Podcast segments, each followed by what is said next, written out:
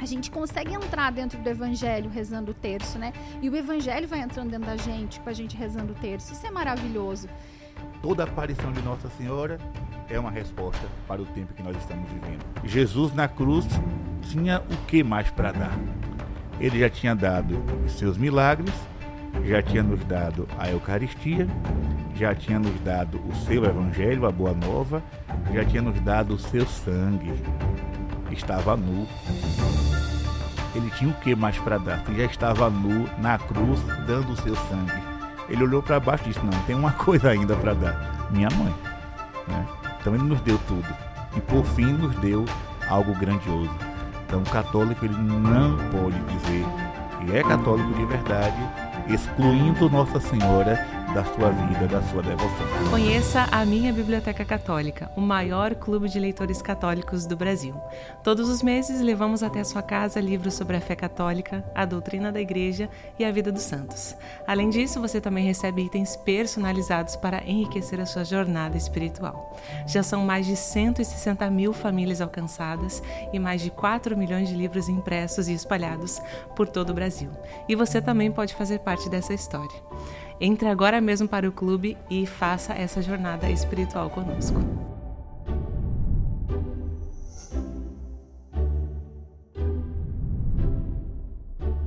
Sejam muito bem-vindos, meus caros, para mais um episódio do Tertúlia Podcast, uma iniciativa da minha Biblioteca Católica e da Lumine TV. Se você não conhece ainda a assinatura do Clube de Livro da minha Biblioteca Católica, por favor, procure, faça parte, vale muito a pena. Assim também como a Lumine TV, o maior streaming católico do Brasil.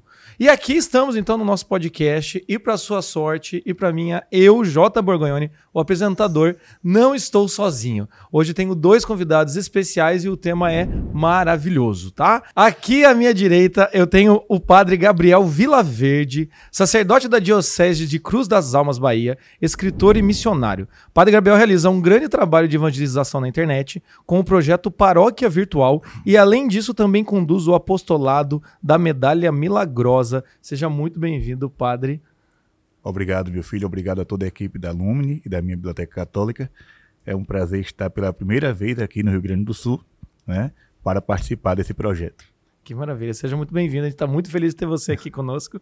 E aqui também eu tenho a Jéssica Martim, que ela é faz parte do Torre do Rebanho, um grupo destinado à formação e aconselhamento das famílias, especialmente no que diz respeito ao sacramento do matrimônio, e também conduz o apostolado online dedicado a ensinar e incentivar o público feminino a crescer na vida de oração. Além disso, é a esposa, esposa do João, mãe da Alice e do Isaac. Seja muito bem-vinda, Jéssica. Obrigada. Uma alegria Hã? estar aqui com vocês hoje. Muito bom. Hoje vai ser muito bom esse, esse episódio. E eu queria aqui então falar qual que é o tema. Né? O tema é Nossa Senhora. Não tem nada mais católico e não tem nada mais é, tão grandioso quanto a gente falar sobre Nossa Senhora quando nós falamos da nossa fé católica.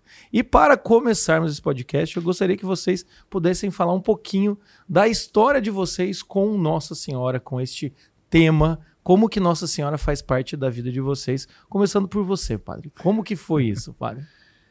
Veja bem, eu costumo dizer que eu nasci em berço católico. E isso é muito melhor que nascer em berço de ouro. Né? Porque aqueles que nascem em berço de ouro muitas vezes não conhecem a Deus, né? Mas aqueles que nascem em berço verdadeiramente católico pode até se extraviar lá adiante, mas a, a semente da fé é plantada né, no coração. Então, nasci numa família praticamente católica que começou a, a, a amar Nossa Senhora já ali na, na infância, né? Seja eu, minha irmã, meus primos, ainda com 5, 6, 7 anos, já aprendíamos a rezar o texto, a cantar o ofício da Imaculada Conceição, a participar de procissões, de novenas, mês de Maria. Então, assim, Nossa Senhora, para mim, para minha família, para minha comunidade, a região onde nós vivíamos, nunca foi uma, uma surpresa não, pelo contrário, a presença de Nossa Senhora na nossa vida era como ter uma cama para dormir, uma cadeira para sentar, água para beber. Ela sempre fez parte do nosso cotidiano, né? Então, é, eu cresci sabendo que ser católico, depois de adorar a Deus, é amar a Virgem Maria.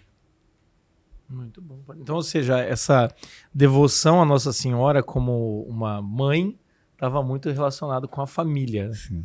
Com tudo aquilo que você vivia no Sim, dia a dia.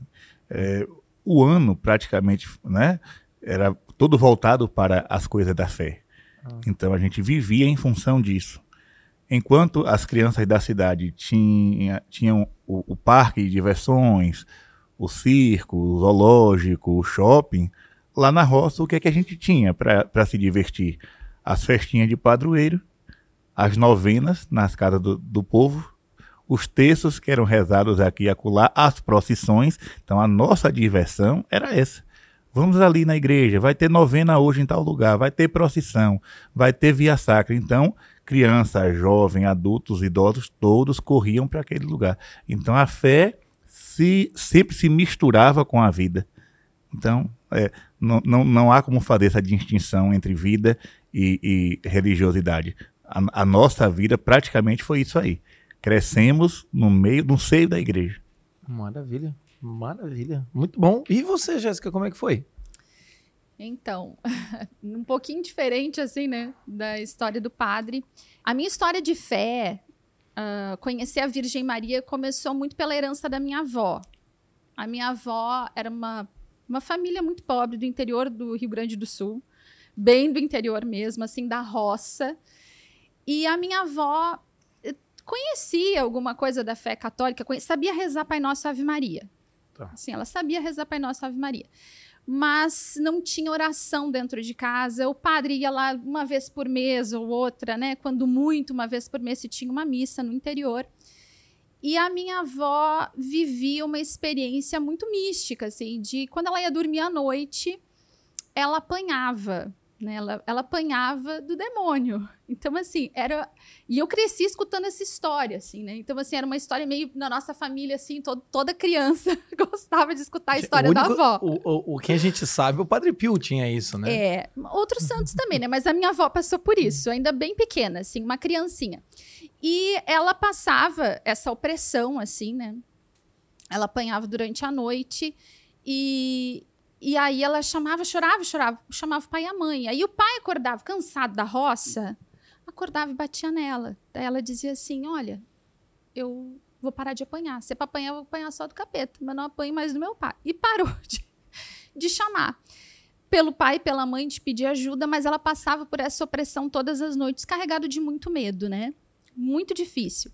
Ela contava isso para a irmã logo após ela, assim, um pouquinho mais novinha, e ela disse que um dia ela saiu, elas foram para o vilarejo ali, e quando elas foram voltar para casa, choveu, a água do rio subiu, não tinha como voltar para casa, morava em morro, né? E aí ela teve que dormir na casa de alguém que conhecia da cidade. E aí, ali naquela casa, era uma catequista. E aí chegou na hora de dormir à noite e os pais daquela família reuniram as crianças e elas que estavam ali junto e rezaram o terço. E a minha avó achou aquilo demais. E aí a avó disse assim, que ela deitou para dormir e ela disse, Isabel, que era a irmã, né? Tu tá ouvindo toque-toque? Porque ela chamava o demônio de toque-toque, porque era o barulho que fazia quando ela escutava que ele vinha batendo no assoalho da casa. Ia dando aquele pânico nela, né? Ela, tu tá ouvindo toque-toque? Dela, não tô. Ela disse, Isabel, eu tô achando que é por causa dessa oração que a gente rezou. Se é por causa dessa oração que a gente rezou que o demônio não vai mais vir atrás de mim, nós vamos ter que aprender a rezar essa oração. E ela disse realmente, naquela noite ela não sofreu nenhum tipo de perturbação.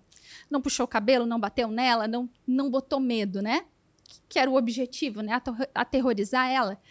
E aí, então, ela foi para casa com aquilo na cabeça. E ela começou, preciso aprender a rezar aquilo. E foi atrás dessa catequista e perguntou como é que é que reza. E ela, por trabalhar já na roça, bem pequenininha, quase não ia para a escola, ela tinha muita dificuldade de ler. Ela disse que as, as letras não se juntavam. E aí ela pediu para Nossa Senhora, ela fez uma promessa para Nossa Senhora que se ela aprendesse a ler para rezar os mistérios do Santo Terço e a ladainha de Nossa Senhora, ela ia rezar o resto da vida dela, o terço todos os dias de joelho e a ladainha de Nossa Senhora. E ela disse, minha filha, ela contando é fantástico, né? Muito melhor do que eu. ela disse, minha filha, magicamente, as letrinhas começaram a se juntar. Eu disse, vó, tu foi alfabetizada pela Virgem Maria, é isso que tu tá me dizendo? é isso, minha filha. E ela aprendeu a ler assim. Então, na nossa família, e aí a gente cresceu com a avó dizendo: casa que se reza o terço, o demônio não entra. Né? Casa que se reza o terço, o demônio não entra. A gente cresceu com isso na cabeça e tem muita história para contar da minha avó com Nossa Senhora, muitas. Vamos ver se nesse episódio eu consigo contar algumas mais. Mas pra gente, isso, pra minha família, isso é muito forte. Porque a gente aprendeu desde muito cedo que Nossa Senhora tem que estar na nossa casa. Se a gente não quer o mal na nossa casa, tem que ter Nossa Senhora. Mas, né, família, minha mãe tem, minha avó teve 10 filhos, então família bem grande, né? Foram se perdendo aqui e ali. E aí a minha mãe e meu pai, a minha mãe já não estava assim muito, não estava muito rezando, ia muito na missa. E os meus pais se separaram quando eu tinha cerca de 6, 7 anos. E aí eu aprendi a rezar o terço de verdade. Né? Porque uhum. aí a minha mãe voltou para a fé católica de verdade, assim, houve uma conversão. E aí é, a minha mãe me ensinou a rezar o terço pedindo para o pai voltar para casa no primeiro momento, né? Então eu tinha aquele fervor de pedir qualquer coisa para Nossa Senhora. E aí sim, Nossa Senhora entrou na nossa vida como uma, uma mãe, assim, né? Uma parceria para tudo, assim. Eu rezava e logo aprendi, decorei. Eu era bem pequenininha, assim, mas eu sabia todos os mistérios do terço, né? Era uma uma a, as minhas tias para fala pra gente os mistérios do terço, eu sabia falar todos os mistérios do terço. Foi assim uh, um consolo até para o meu coração naquele momento de tanta falta, de tanto uhum. conflito nossa Senhora entrou ali e veio também trazer consolo para o meu coração. Então, ali, com seis, sete anos, eu aprendi a rezar o terço. Eu, Jéssica, né? Até então a gente tinha aquela herança, aquela fala da avó, né? Uhum. E, e aí que Nossa Senhora foi entrando, foi chegando na minha vida, na minha história. É muito linda essa devoção, porque quando você conta, eu lembro da minha avó. A minha avó, é, Vó Cabrita é o apelido, porque ela falava para minha irmã, que é a neta mais velha, Falava, ah, cadê a cabritinha da vovó? E minha irmã chamava ela de vó cabrita. e a vó cabrita é costureira lá de Mandaguaçu, que é uma cidadezinha, que é um, que é um ovo, do lado de Maringá. É... E eu lembro quando eu ia pra casa dela, ela tinha uma imagem de Nossa Senhora Aparecida, que é do tamanho desse. Né, quase real, assim. Então você entrava no. Uma baita de uma imagem. E esses dias, ela tá com 94. Ela tava lá na casa da minha mãe, a gente tava lá brincando com as crianças, ela tava sentada. Minha mãe é devota de Schoenstatt. Então ela entrou no santuário de Schoenstatt que tem lá em casa e falou: "Ah, eu vou ter que vou rezar meu terço aqui". E ela entrou, rezou o terço dela, saiu, né? A gente ali, então tem essa devoção é bem arraizada, né? Em Mandaguaçu, até um tempo atrás, ela era a única que tinha a chave da paróquia, da matriz, porque ela trocava as flores e, por ser costureira, a, o avental do altar, né? Ela e o padre que tem chave da paróquia. Então, essa questão assim dessa devoção é muito forte, né? Essa devoção familiar, né? É, e vem muito dessa questão da, da, Sagrada Família, obviamente, né? E como é que a gente consegue entender, então, né? Porque é, essa é uma expressão tão forte. Nas, e, e, como que nasceu essa devoção, padre? Como é que a gente entende esta devoção à Nossa Senhora? É, teve um momento que não tinha, quando que ela nasceu? Como é que funciona? Como é que como é que cresceu isso? E por que cresceu? Você fala assim? na minha vida ou na igreja de forma na geral? Na igreja, em forma geral, num, num, primeiro momento. Certo. A devoção a Nossa Senhora na igreja não, não existe um, um tempo específico. Nós podemos dizer que a admiração por ela já existia desde os tempos de Cristo. Ou seja, quando as pessoas conheciam Jesus, automaticamente queriam saber quem era a mãe e quem era o pai. Então diziam, é o filho do carpinteiro ou o filho de Maria. Uhum. Então era, eram essas as duas expressões que circulavam naquela região de, de Nazaré, Terra Santa. Então, é o filho do carpinteiro, ou seja, veio de Nazaré, um, é um, veio de uma família pobre, humilde, uhum. ou o filho de Maria. Então, Nossa Senhora, ela já, já tinha assim, a, sua, a sua presença no meio dos primeiros cristãos. A, a própria Bíblia vai especificar isso quando em Atos dos Apóstolos, ela, o texto vai dizer né, que os discípulos permaneciam unidos em oração e com eles Maria, a mãe de Jesus. Então Nossa Senhora sempre esteve presente aos pés da cruz, ela estava. No início da igreja, ali no, nos Atos dos Apóstolos, ela também estava. Quando ela foi elevada ao céu em corpo e alma, ali a devoção, digamos que começa a nascer oficialmente. Tá. Porque a igreja sempre teve esse carinho, essa, esse amor para com Nossa Senhora, se a gente observa os escritos dos primeiros cristãos, ah, os padres da igreja, século II, século III, Nossa Senhora já está ali. Né? As celebrações em honra a Nossa Senhora, tanto no Ocidente como no Oriente, sempre existiram. Então, nunca houve um tempo na igreja em que Nossa Senhora ficasse de lado. Não, ela sempre esteve presente, assim, quase que no centro, né? Claro que nós somos cristocêntricos, Cristo é o centro da nossa fé, mas é impossível falar dele e não falar da bem-aventurada Virgem Maria. Agora, nós podemos afirmar, né, com base histórica, que essa devoção ela vai ser, ela vai se tornar mais acentuada, né? Ou seja, sempre existiu a devoção, mas ela vem se, sendo mais acentuada do tempo de São Bernardo de Claraval para cá, né? Tá. São Bernardo ele vai escrever muitos textos em honra da Virgem Maria, né? As igrejas com o culto a Nossa Senhora elas vão se multiplicar pela Europa inteira. Logo em seguida vem os fenômenos das aparições, da Virgem Maria, uhum. Nossa Senhora que aparece a São Domingos, Nossa Senhora que aparece a Santo Antônio, Nossa Senhora que aparece a tantos santos da Idade Média. Então, esse amor, esse carinho foi sendo cultivado cada dia mais. Aí, quando chega a, ali o período do, do de 1830 para cá, com a aparição de Nossa Senhora das Graças, Medalha Milagrosa, instaura-se aquilo que nós chamamos de é, o tempo de Maria porque da aparição da medalha milagrosa até os nossos dias, vem acontecendo uma sequência quase que ininterrupta de aparição de Nossa Senhora pelo mundo. Não é? Uhum. Nós temos é, Rui do Baque como fase inicial, logo em seguida vem La Salete, vem Lourdes, vem Fátima, né? vem Zeitu no Egito, Rosa Mística, Monte Chiari, e até os nossos dias se ouve falar de rumores de aparições. Uhum. Então, para resumir, a devoção sempre existiu, desde o tempo que Maria andava aqui na nossa terra, junto com Jesus, mas vem sendo acentuada com o passar do tempo. E essa, essa devoção à Nossa Senhora, né? É, muitas vezes a gente até como católico é acusado, né? De, de, enfim, de adorar pessoas e não só Jesus, né? Mas me parece que é, é, é, é, é muito a questão de você querer estar próximo de alguém que realmente é um exemplo e um modelo de bondade, né? Uhum. Ou seja, é, e quem mais perfeito do que Maria e mais proximidade do, de, com Cristo do que, do que Maria, né?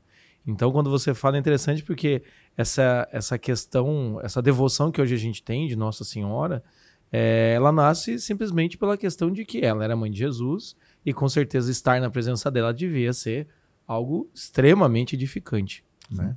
E quando a gente pensa nesse, é, nessa devoção desse cotidiano, assim, é, você já está trabalhando com mulheres. Como é que você vê essa devoção?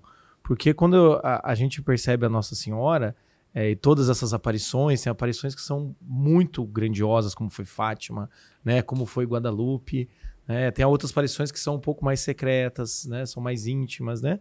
Então, quando a gente vê essa Nossa Senhora que tem todo esse poder, essa mulher que esmaga a cabeça da serpente, como que você enxerga isso no cotidiano das mulheres e das pessoas que você principalmente está acompanhando com essas orações. Como é que é essa proximidade?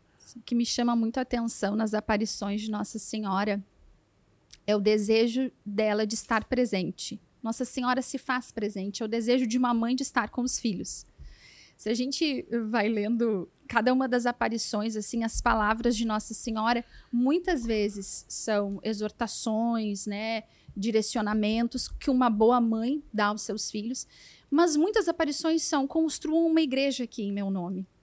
É uma mãe que quer estar presente. Quantas igrejas, né? Quantas aparições no mundo são Nossa Senhora aparecendo dizendo: "Meus filhos, é, aparece para alguém muito simples e diz: "Eu construam aqui. Neste lugar eu quero uma igreja, eu vou dar sinais aqui, eu vou curar". Então, é, água que brota, que jorra, que cura, sinais, né? Milagrosos é uma mãe que deseja estar presente. Quando a gente vai falar com uma mulher e a gente puxa já para a maternidade, a gente já começa a entender um pouquinho melhor, né? Porque a mãe quer estar tá perto dos filhos. Toda mãe quer estar perto dos filhos e uma mãe quer o melhor para os seus filhos. Então, uh, eu costumo falar assim para as gurias, né? Eu bem gaúcha, né? Vou falar no meu gauchês. Eu falo assim para as gurias: Gurias, quando vocês estão lá passando trabalho, estão fazendo qualquer coisa, tá no pior dia, você tá doente, eu tô doente em cima da cama, tô com febre. Difícil mamãe tá doente em cima da cama com febre, mas vamos supor que a mãe tá lá, se deu o direito de ficar na cama com febre, tá passando mal. Se um filho grita, mãe, imediatamente o radar materno levanta, o que, que foi, o que, que aconteceu. Você está exausta. Né? A gente não dorme. O bebê tá ali, o bebê. A gente já desperta. É, a Virgem Maria, ela se faz presente assim na nossa vida. É gritar manhã. Né? Então, quando eu levanto de manhã, eu abro meu olho de manhã e digo, mãe, me ajuda a dar conta do dia hoje. Uhum. E eu sei que ela vai se fazer presente, porque ela é uma mãe atenta. Se eu, que sou extremamente pecadora, limitadíssima, consigo amar os meus filhos mais do que a mim mesma e, e, e correr diante das necessidades dele, imagina Nossa Senhora cheia de graça. Uhum. Cheia de graça, ah, cheia de graça. Ela está e ela deseja estar disponível na nossa vida para nos ajudar nas pequenas coisas, nas mínimas coisas. É, a minha avó é conhecida. É, a minha avó também é Maria, né? Então a Maria rezadeira. Por isso que eu brinquei uhum. contigo, né? Que eu sou rezadeira. É, a minha avó, vou contar mais uma da minha avó, posso? Então, minha avó ensinou o seguinte: para tudo que a gente ia fazer na vida, ela falava da dezeninha. Hoje até eu não achei meu terço no carro, peguei essa dezena. É, tudo que ela ia fazer, ela trabalhava de faxineira, de cozinheira, o que tivesse, né? Depois que ela saiu do campo. E aí, eu lembro de ter por volta de 10, 11 anos de idade, a gente mora no litoral, né? Eu sou do litoral gaúcho. Então, assim, as casas eram de veraneio naquele tempo. Então, abria a casa, fechava a casa lá em março e abria só em dezembro do outro ano. Ali novembro, dezembro abria. E aí ela tinha que dar conta de limpar essas casas. As casas ficavam fechadas. E bem na beira da praia, a umidade, assim, uma coisa doida. E eu lembro de chegar com a avó numa dessas casas para limpar. Ela ia limpar, eu ia correr na volta dela. E quando a gente abria, era mofo, sabe? Mofo preto, assim, carunchado do, de cima até o chão. As paredes, as portas, as janelas, tudo estava mofado. E eu olhava para aquilo e pensava assim: a avó não vai dar conta de limpar isso. Não tem como dar conta disso. Uhum. E a avó, sempre a mesma frase, ela sentava e dizia assim: minha filha, vamos rezar uma dezeninha e vamos pedir para Nossa Senhora ajudar a avó. Porque se a gente rezar essa dezeninha com fé, Nossa Senhora vai ajudar e a avó vai dar conta. E eu pensava, uma dezeninha Acho que o rosário para a avó dar conta. Sentava e rezava a dezeninha com a avó e a avó dava conta. A gente não tinha carro, né? Nunca, nunca teve carro, a avó nem de bicicleta andava.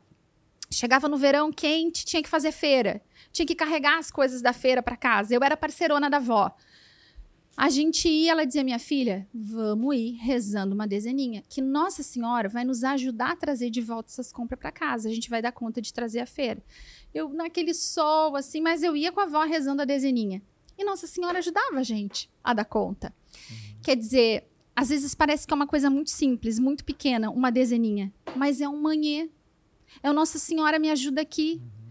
A, a mulher, ela já tem essa atenção, né? Eu não sei se a gente é atenção, você é meio mexeriqueira, mas a gente está sempre atento a todas as coisas, é né? É o radar ligado, É né? o radar ligado. Precisamos, né? E a gente vê isso na Virgem Maria, no primeiro milagre de Jesus no Evangelho. A atenção dela. Faltou vinho. Essa atenção às pequenas coisas da nossa vida. É, eu costumo dizer assim que a gente, a gente tem que rezar pelas coisas grandes. A gente deve rezar pelas coisas grandes, mas nós podemos rezar pelas coisas pequenas. Então, da hora que eu levanto, a hora que eu vou dormir, uma dezeninha, ou minha Nossa Senhora me ajuda a dar conta disso, uma jaculatória Maria concebida sem pecado, rogai por nós que recorremos a vós. Durante o meu dia eu vou colocando a presença de Nossa Senhora, para além do momento que eu vou rezar o meu terço ou o meu rosário, mas fazer com que a Virgem Maria eh, possa estar presente né, na minha vida, dentro da minha casa, nos meus afazeres, naquilo que eu faço, naquilo que é bom de fazer, naquilo que é ruim de fazer, né? uhum. né? ela é uma mãe presente, né? Ela é uma mãe atenta às nossas necessidades, nós podemos pedir as coisas para ela. Então a gente vai rezando de dezeninha, Jota, né? No dia a dia a gente reza uma dezeninha, a gente pede por ela. É tão simples. É, não é alguém desconhecido. É uma mãe, é a nossa mãe. Não precisa de grandes pompas, bem pelo contrário. Né? A minha mãe, quando chega na minha casa, é a única pessoa que eu não tenho vergonha se a minha casa está bagunçada para receber qualquer outra pessoa, eu vou arrumar muito bem a minha casa. Minha uhum. sogra, minha casa vai dar um brinco. Agora, a minha mãe, a minha mãe não. A minha mãe chega lá e a minha mãe bota ordem na casa se precisar. Uhum. Ela ajuda a tirar um lixo, a lavar uma louça, fazer alguma coisa. Por essa intimidade, por esse amor, a gente não tem medo de ser julgado perante a nossa mãe. E a Virgem Maria é isso, é uma mãe que não vai julgar, que vai ajudar, que ajuda a tirar o lixo, que ajuda a gente a lavar a louça. Quantas vezes a minha oração é na pia lavando louça? Né? Durante um tempo, assim, um bom tempo da minha vida, é, eu, eu colocava as minhas orações, eu colocava assim, tudo grudado no azulejo na frente da pia. E aí eu ia lavando louça, porque era o que dava, né? É, é praticamente o, o, altar cotidiano, né? Aí, né? Eu, eu comentei sobre a consagração. Quando eu fui fazer a consagração Nossa Senhora, eu tinha bebê pequeno e a minha outra filha pequena o único lugar que dava conta, que eu dava tempo de rezar, parece loucura, mas eu levava, eu tinha uma prateleira alta no meu banheiro, enquanto eu ia tomar banho, que era o momento que eu estava sozinha, eu botava ali e eu ia rezando com Nossa Senhora no banheiro, a ladainha, o que tinha que ser. Às vezes a gente quer esperar um momento, um momento para rezar. Né? Eu vou tirar esse tempo aqui, ou é só naquele momento que é o momento da oração no meu dia. Não. Uhum. Não precisa ser assim. É porque se a gente, acho que se a gente não coloca a oração e essa proximidade com Nossa Senhora no cotidiano, a gente de certa maneira tá, tá é, é quase como se a gente estivesse olhando ela como se ela fosse muito grande, mas que ela não fosse também cheia de graça na humildade, né? Eu acho que a, a Sagrada Família, quando ela nasce naquela humildade, né, no chão ali da, da do estábulo ali mesmo, é meio que uma, uma prova, falando assim, olha, é, essa que é a realidade. A, a divindade está aqui, tá, tá, no nosso, tá do nosso lado, tá no nosso dia a dia, tá numa louça que lava, tá numa fralda que tá lava. no plano comum. Tá no plano comum, né? se não parece que, se não parece que para você poder ter uma vida de oração, e hoje em dia tem muito disso daí, do Instagram, do fetiche, do parecer elevado, né? O, o menos ser e mais parecer hoje em dia.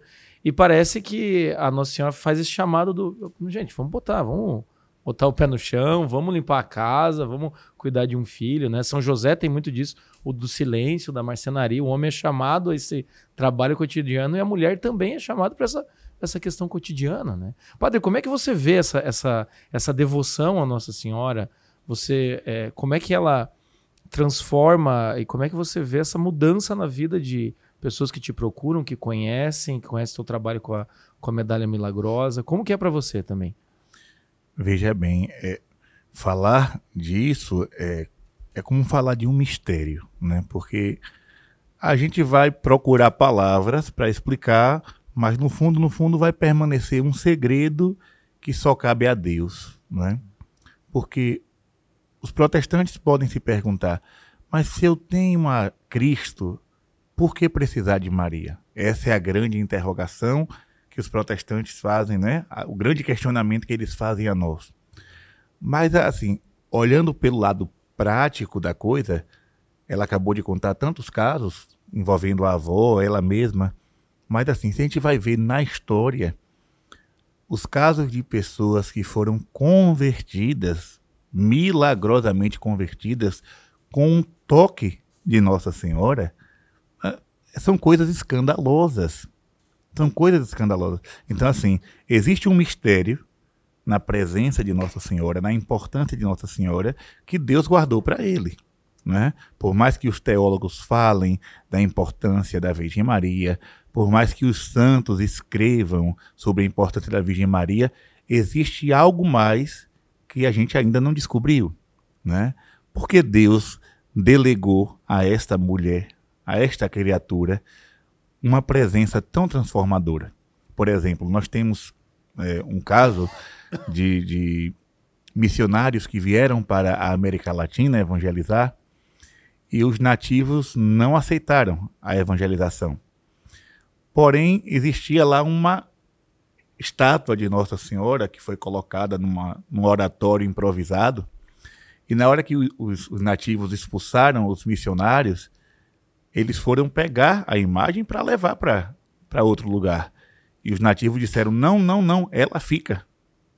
Ela fica, ou seja, eu não quero a presença de vocês, eu não quero esse, esse, esse trabalho de vocês, mas ela não, não nos faz mal, pelo contrário, a presença dela é boa.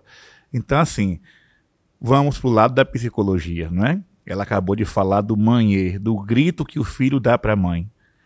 Será que essa presença feminina essa presença de Nossa Senhora já não foi premeditada por Deus, justamente para esse grito de socorro que os filhos queriam dar? Uhum. né? Porque assim, na, na, a psicologia vai explicar que o filho sempre é mais atraído para o colo da mãe do que para o, o lado sisudo do pai, né? Então assim, será que no mundo espiritual a gente também não vai pelo mesmo caminho? Ou seja, eu amo a Deus, Deus é tudo, Deus é o Senhor, acima dele ninguém. Mas ao mesmo tempo a gente sabe que tem uma mulher próxima a Deus que tem aquele carinho materno, que tem aquele amor que acolhe, aquele colo que coloca a gente ali e abraça. Então, por que recusar essa presença, né? Nós vemos o caso de, de Afonso Ratisbonne, que era judeu, inimigo número um da Igreja Católica, não é? condenava todo, todo o catolicismo. E um dia deram a ele uma simples medalha milagrosa e a oração do lembrai-vos, lembrai-vos, ó Puríssima Virgem Maria. Ele colocou essa medalha no pescoço para agradar o amigo que lhe deu, e de repente esse homem se torna cristão, pede o batismo, é ordenado sacerdote e funda uma congregação para a conversão dos judeus. Então, assim, são coisas, repito, que vão ficar no mistério de Deus. É, é, respeito a posição dos nossos irmãos é, de outras denominações que dizem não precisar da Virgem Maria, mas nós católicos sabemos que precisamos sim. Não como aquela que vai fazer mediação entre a humanidade e o Pai. Isso aí quem faz é Cristo e ele já fez morrendo na cruz, não é? Mas se nós descartarmos a presença de Nossa Senhora e o auxílio dela, nós vamos estar jogando fora, estaremos jogando na lata do lixo boa parte, eh, digamos assim, da nossa experiência com Deus. Perfeito. É, quando você fala de psicologia, é, é, por ser psicólogo, é muito interessante ver isso, assim, porque é, é possível uma pessoa se desenvolver, crescer, ter sucesso sendo órfão de mãe? É possível, claro que é possível, né? Mas uma mãe faz toda a diferença, né? E Mas como por faz? quê, né? E muitas vezes parece essa questão assim do por que, que eu preciso de Nossa Senhora se eu tenho Jesus? Mas isso não é uma competição, né? Isso não é um, ah, se eu for se eu for rezar para Uhum. Nossa Senhora, eu estou deixando de lado Cristo, né? Então muitas vezes é uma questão assim, é, eu estou tendo mais ajuda, estou pedindo mais ajuda, né? É, então é, é interessante a gente perceber porque é, é como diz o jogador de futebol, né? Não veio aqui para para causar tumulto, veio aqui só para somar, né? Então Nossa Senhora é alguém que é uma presença que está ali para a gente encontrar um outro meio, né? E realmente a, a mulher tem essa questão do acolhimento, né? Todo o, o, o ser feminino, feminino tem essa questão do acolhimento, de gestar as coisas, né? De cuidar de fazer a manutenção. Então Nossa Senhora também faz isso no nível espiritual. Eu até digo, eu até- acho que eu posso até afirmar isso, é, de que a mulher só é o que é no nível físico, psicológico, porque espiritualmente ela também é isso, né? Não é o inverso, né? O ser espiritual da mãe que acolhe não é uma consequência do lado físico, mas é o inverso. A mulher, né, é o que é hoje em dia no mundo físico por causa dessa questão espiritual. E quando a gente fala dessa dessa devoção, é, você já até respondeu uma das perguntas que era o, o católico precisa ser devoto de Nossa Senhora, né? Então é visível que não precisa ser devoto, mas é quase como se dissesse, minha amiga, é quase impossível, né? né? Vai sair perdendo se não for. Não tem Muito. como, é, assim, é quase como você fala assim, a minha identidade católica tá, tá ali, né, a Nossa Senhora, né? Tipo, não precisa, é porque eu acho que talvez algumas pessoas, até acho que é interessante a gente conversar, que é, algumas pessoas têm como devoção uma Nossa Senhora, ou tem alguns santos, outros têm São José, ou tem o Sagrado Coração de Jesus. Como que você vê isso, Jéssica? É, essa questão, assim, de tem essa necessidade de ser, é como se assim, a partir do momento que você é católico, você tem que ter essa questão, é uma obrigatoriedade. Como é que você vê essa questão? Ou, ou pode ser assim, uma questão de, tá, ela tá ali, não tem como negá-la. Perguntou o que, que eu acho, né? Sim. Vou dizer o que, que eu acho. Isso, né? você. O padre fala, a igreja, vou falar o que, que eu acho. Cara, é muito difícil. É, eu acho que a vida sem Nossa Senhora, pra começar, que a vida sem Nossa sem mãe é difícil. Uma vida sem uma mãe. Tu acabou de falar. Dá pra, dá pra dizer? Dá. Mas é muito mais difícil. Muito mais difícil. E eu acho assim. Por vir de uma família extremamente mariana, né? O centro da fé da minha família ser muito a Virgem Maria, não quer dizer que não tem evangélicos na minha família, também tem. Né? Também tem. Mas a maior parte da minha família é bem católica. E o que, que acontece? Eu já vi em alguns momentos, assim, é, a minha família é bem grandona mesmo, assim, né? Bem grandona. E aí a gente se reúne para rezar, assim. E, e é aí que tá a chave do negócio. Uma mãe reúne a família, sabe? A mãe junta os filhos. É, uma família que tem Nossa Senhora ali presente, que você vai rezar, você vai trazer Nossa Senhora para fazer parte, quer que a tua família seja uma abençoada, unida, quer vocações numa família, né? Quer conversões numa família, a gente precisa da mãe. É muito triste, eu acho que é muito triste, muito vazio eh, alguém dizer assim: eu sou católico, mas não preciso da Virgem Maria. Eu, nem cons- eu não consigo nem conceber. Até para falar isso ficou difícil agora. eu não consigo. É difícil para mim. É difícil pensar nisso. Porque eh, faz muito parte da nossa fé católica. E assim, eu gosto sempre de pensar assim, ó. E isso a gente viu na minha própria família em alguns momentos que essa fé foi questionada, justamente por a gente, a gente ser muito mariano. Em algum momento começou a entrar um, tá, mas será que a gente não tá exagerando aí nessa coisa? Será que a gente não tá rezando o rosário demais? Será que não tem muito terço nessa família, né? Será que não tem demais? E, e aí, os testemunhos e as graças, os frutos vão nos dizer se é demais. Os frutos. Quais são os frutos da devoção à Virgem Maria? Que, que eu vejo de fruto? O milagre acompanha sim a presença da Virgem Maria. A gente pode olhar para. Eu gosto sempre de voltar às bodas de Caná. Aquele milagre teria acontecido ou não teria acontecido? Nossa Senhora que foi atenta lá e pediu. Então a presença da Virgem Maria traz para a gente uma graça que, que a gente não teria. Não teria aquela graça ali. Eu gosto de olhar lá para o Evangelho. Se não, se não me engano, no Evangelho de São Mateus, no capítulo 1, não me lembro se é São Mateus, mas quando São José né, tá temeroso, né? E, e pensa em rejeitar ela em silêncio, ali fala, né? E aí o anjo vem e o anjo diz assim: Não temas receber Maria. Não temas, não temas receber Maria. A gente não precisa ter medo de receber a mãe. Uhum. Não precisa ter medo de receber a mãe, não precisa ter medo. Jesus não vai ficar chateado, né?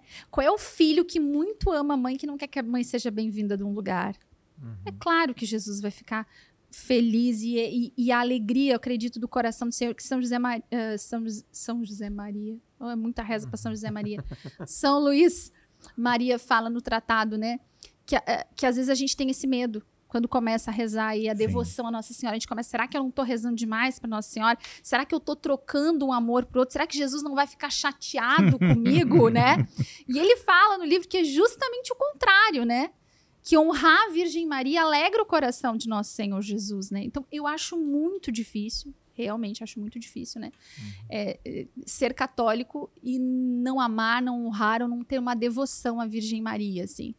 É, é, eu acho até triste, na verdade, né, padre? Eu acho triste pensar que alguém vai ser católico e não vai rezar um terço, não vai rezar o rosário, não vai conhecer o poder do Santo Rosário. Meu Deus, o Santo Rosário muda a nossa vida, muda a história, Eu- muda o destino das pessoas. Eu lembro uma vez que um amigo ateu veio discutir comigo, naquelas discussões intermináveis do Facebook. E dele, ah, por que, que é, a igreja não aceita, né? A igreja re- recusa as mulheres, aquele discurso machista, essas coisas, e bota a mulher de, de lado, porque a mulher não pode ser padre, aquelas coisas. Eu falei, gente, vamos lá. Quem é o ser humano mais honrado? O ser humano, né? Que de fato, o ser humano é mais honrado na igreja é Nossa Senhora, é uma mulher. E quando o católico vai rezar algo super cotidiano, ou que deveria ser cotidiano, viu, Ser Vivo? Todo dia você devia rezar, o- reza o terço todo dia. Quando a gente vai tentar rezar o terço, quando a gente consegue rezar o terço todo dia. Quando a gente reza o terço, são 50 Ave Marias. Né? Para cinco Pai Nosso, cinco glórias, né? ou seja, seis, né? Seis. É, mas o que acontece? É olhar e ver que essa Nossa Senhora ela tem uma importância muito grande. Senão, senão não seria assim. Né? Então, essa recorrência Nossa Senhora não pode ser algo negativo. E hoje também tem muito essa coisa do ah, a gente tem que encontrar o meio termo, né? Vocês estão muito radicais. Então eu já vi vários é, seguidores, pacientes, alunos que falam. Ah, teve uma vez até que um paciente falou assim: ah, é, disseram um, um, um psicólogo falou que eu tava indo demais na igreja, porque eu tava indo na missa todo dia. Eu falei, ah, chegou a galera do meio termo, entendeu? Chegou a galera do. Ai, você tá muito radical. Eu falei, Como é que na missa todo dia pode ser ruim? Como é que pode ser isso? Ou então, rezar o terço todo dia pode ser ruim, né?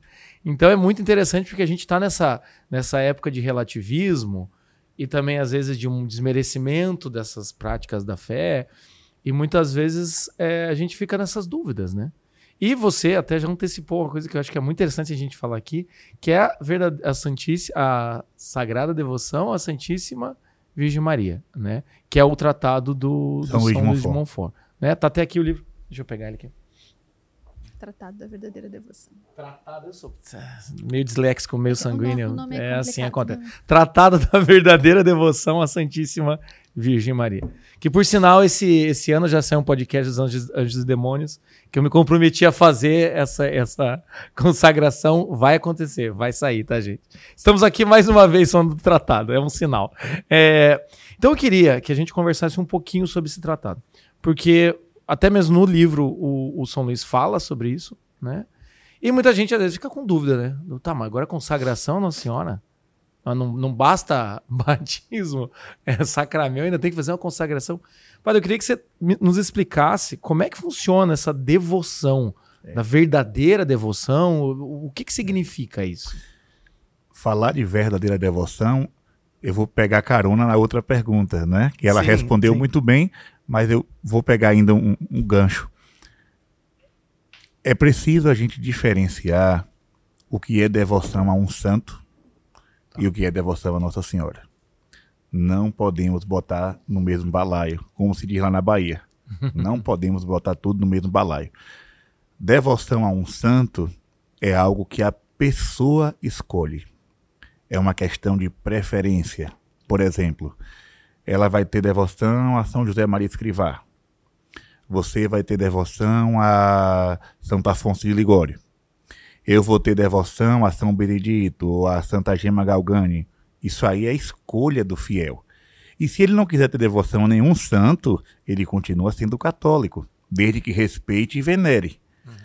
Nossa Senhora não entra nessa turma aí.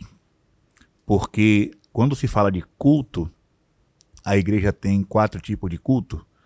O culto de latria, que é o culto de adoração, a- só adoramos a Deus, este culto é exclusivo dele. O culto de protodulia, que é dado a São José. O culto de dulia, que é dado aos santos. E o culto de hiperdulia, que é exclusivo de Nossa Senhora. Então, Nossa Senhora, ela não está no mesmo patamar que os demais santos. Ela é a Santíssima Virgem, a criatura mais perfeita da Trindade. Então, ser católico e não ter uma verdadeira devoção a Nossa Senhora mostra uma certa deficiência.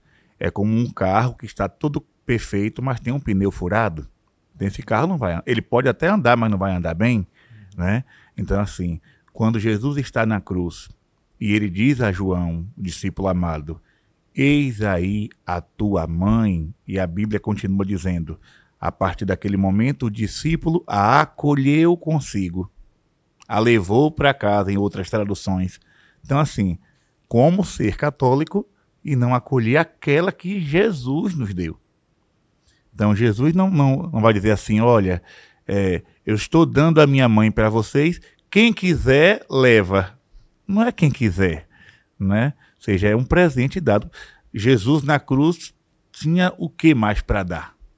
Ele já tinha dado os seus milagres, já tinha nos dado a Eucaristia, já tinha nos dado o seu evangelho, a boa nova, já tinha nos dado o seu sangue. Estava nu ele tinha o que mais para dar? Ele já estava nu na cruz, dando o seu sangue.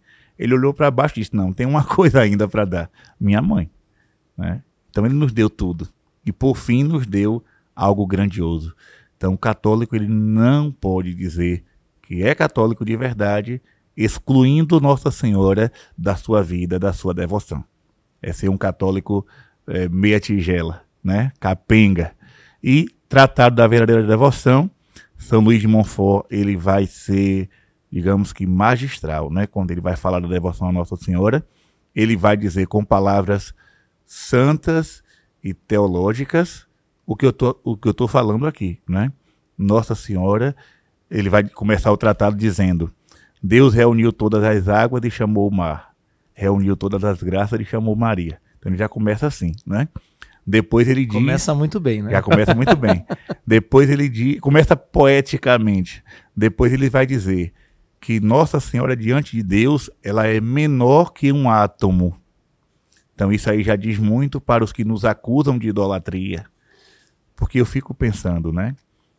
Nós que já estamos dentro da igreja, nós já entendemos o que é a fé católica. Mas para quem está de fora, às vezes é meio complicado a compreensão.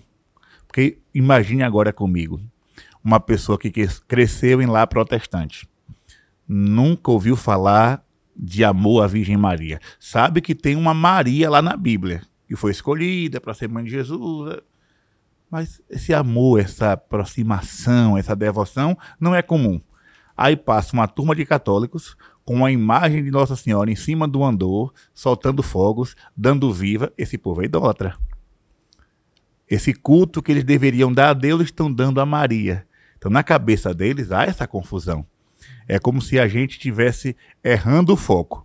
Sabe aquele jogo de flechas para acertar daquele buraquinho vermelho lá no centro? Os católicos estão errando, estão acertando por fora. Não é. São Luís vai explicar. Nossa Senhora diante de Deus é menor que um átomo, porque só Deus é. Então, assim, se a gente vai colocar na balança, imagine aí uma, uma balança antiga. De um lado coloca Maria, do outro lado coloca Deus, a diferença é, é catastrófica, podemos dizer assim. Ela é uma criatura, Deus é eterno, o sumo e eterno bem. Porém, isso é olhando de Deus para baixo. Aí o padre Paulo Ricardo, com a sua santa ironia, ele vai dizer: protestante, saia do lugar de Deus, olhe de baixo para cima. A grande diferença é essa. Ou seja, olhando de cima para baixo, de fato, diante de Deus, do lugar de Deus, Maria é menor que um átomo, uma partícula indivisível. Agora vamos olhar do nosso lugar de pecador, de criatura, e vamos ver o quanto Nossa Senhora está acima de nós porque ela é cheia de graça, porque ela é imaculada. Não existe. podem até questionar a santidade de Maria, mas procure na Bíblia um pecado dela. Se, há, se tudo tem que estar escrito na Bíblia, mostre na Bíblia um defeito de Nossa Senhora. Mostre na Bíblia um erro, porque temos erro de Davi, pecado grave de Davi, adultério e assassinato. Nós temos pecado de Salomão, idolatria. Nós temos o pecado de Noé, embriaguez. Nós temos o pecado de Moisés, que também foi assassino, uhum. mas de Nossa Senhora não tem. Então, assim, vamos nos colocar no nosso lugar de pecador, de criatura mortal, carregados de pecados, e vamos olhar para Nossa Senhora e vamos ver onde ela está. Ela está muito acima de nós, né? Então, São Luís ele vai explicar tudo isso de forma bela, a importância de Nossa Senhora na vida de nós católicos. Precisamos ter verdadeiramente uma devoção a ela. Não uma devoção, e aí ele vai falar, né? Ele vai dividir entre os verdadeiros devotos e os falsos devotos. A falsa devoção é aquele católico que não quer ser santo, não quer imitar a Virgem Maria, só quer carregar andor, participar de confrarias, carregar escapulários e medalhas. É o que o pessoal fala de sinalizar virtude, né? Exatamente. Ah, porque eu sou justo, porque eu sou bom, porque eu tô lá, né? É. Batendo peito, não tô é. aqui com a minha família, e na enche, igreja. Enche a parede de quadros de Nossa Senhora e participa de todas as, as confrarias e associações de Nossa Senhora, mas a vida não diz nada da Virgem Maria. Esse, essa é a falsa devoção. A verdadeira é aquela que nos conduz à santidade. A imitação de Nossa Senhora.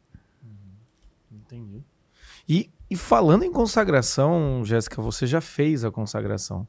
Sim. E como que você vê, então, essa consagração que o padre explicou tão bem na, na sua vida? Quando que foi que você fez a consagração? E explicar um pouquinho como é essa consagração. Porque talvez a pessoa pense, ah, vou ler esse livro aqui e vou fazer uma oração. Chegar na igreja, precisa de um padre, não como é que funciona? Na verdade, eu acho que a, a, o tratado e a consagração à Virgem Maria pelo método de São Luís Maria, é, ele vem, assim, pra, na minha vida veio para coroar um relacionamento. Para completar um relacionamento com a Virgem Maria, né? Então eu aprendi a rezar o terço, rezar o terço já fazia parte da minha vida, o amor à Nossa Senhora, a presença dela na minha vida, na minha casa, na oração com os meus filhos, na educação, na consagração dos meus filhos ali na hora do batismo, tudo isso já acontecia. Aí eu conhecia ele, mas eu tinha um pouquinho de medo dele. Eu pensava, acho que isso aqui é muito complicado. né? Eu acho que isso aqui não é para mim, acho que eu não alcanço. E confesso. É, é, porque tem assim, no título tem tratado que já dá uma assustada. Já dá um medo. É, verdadeira devoção. Você fala, gente, isso aqui não deve ser simples. Não, não é para mim isso aqui. E aí uh, tinha a história assim que a história de que o demônio escondeu, né? E daí eu só escutava assim, é o livro que o demônio escondeu. Eu pensava, meu Deus, que livro que é esse? Então eu já nem achei esse livro na minha vida. Eu achava difícil. Como é que, como aí... é, é essa história mesmo? Acho que ficou escondido esse livro, né, Sim, né? Por, por quase 100 tempo. anos, né? Ah, um período assim, escondido no fundo de um baú, né? Sim. E aí um irmão encontrou. E aí, grande tratado estava ali, né? E, só que São Luís, ele fala isso já. Ele fala, não, né? Ele escreve que o demônio vai tentar esconder, né? Então, assim, e tentou esconder e tenta esconder da gente essa devoção com esses pequenos temores, né? Com a dificuldade até espiritual de fazer a consagração. Então, veio vindo assim na minha vida, eu ia olhando ele, daí eu comprei ele, daí eu deixava ele lá na minha cabeceira, daí eu dizia, vamos tentar, daí eu começava, não ia, não ia. E aí foi em 2012, eu estava grávida do Isaac, meu segundo filho. E aí, ali despertou no meu coração, assim, é o tempo de fazer a consagração à Virgem Maria. Vou dizer assim, de onde que veio? Nem sei, veio da graça. Mas eu senti no meu coração uma urgência de assim, vamos, vamos mais fundo nisso? Então tá, Nossa Senhora é tão presente, eu falo tanto a respeito dela, eu prego a respeito dela. Assim, na minha vida, todas as soluções, todas as graças, todos os milagres que eu e a minha família alcançamos são por meio da Virgem Maria pela oração de Santo Rosário. Eu sou apaixonada pelo segredo admirável do Santo Rosário. Foi o primeiro livro que eu li de São Luís Maria. E esse livro foi assim muito impactante na minha vida. Para mim, esse aqui é o livro mais maravilhoso até agora da minha biblioteca católica. Eu sou apaixonada por esse livro, apaixonada. Biblioteca Católica é um livro mais maravilhoso Nossa, atrás de outro. Quando, eu vou te dizer que eu passei uma semana chorando quando eu abri esse aí. Eu abri ele, eu abri a caixa chorando e daí eu passava, olhava e chorava. Semana sanguínea é terrível, né? A Mas chorava legal, chorava de emoção. De emoção. Yeah. Porque o pessoal vai achar que a experiência Não, do, foi do maravilhoso, assinante... foi maravilhoso, foi muito a experiência foi maravilhosa até demais.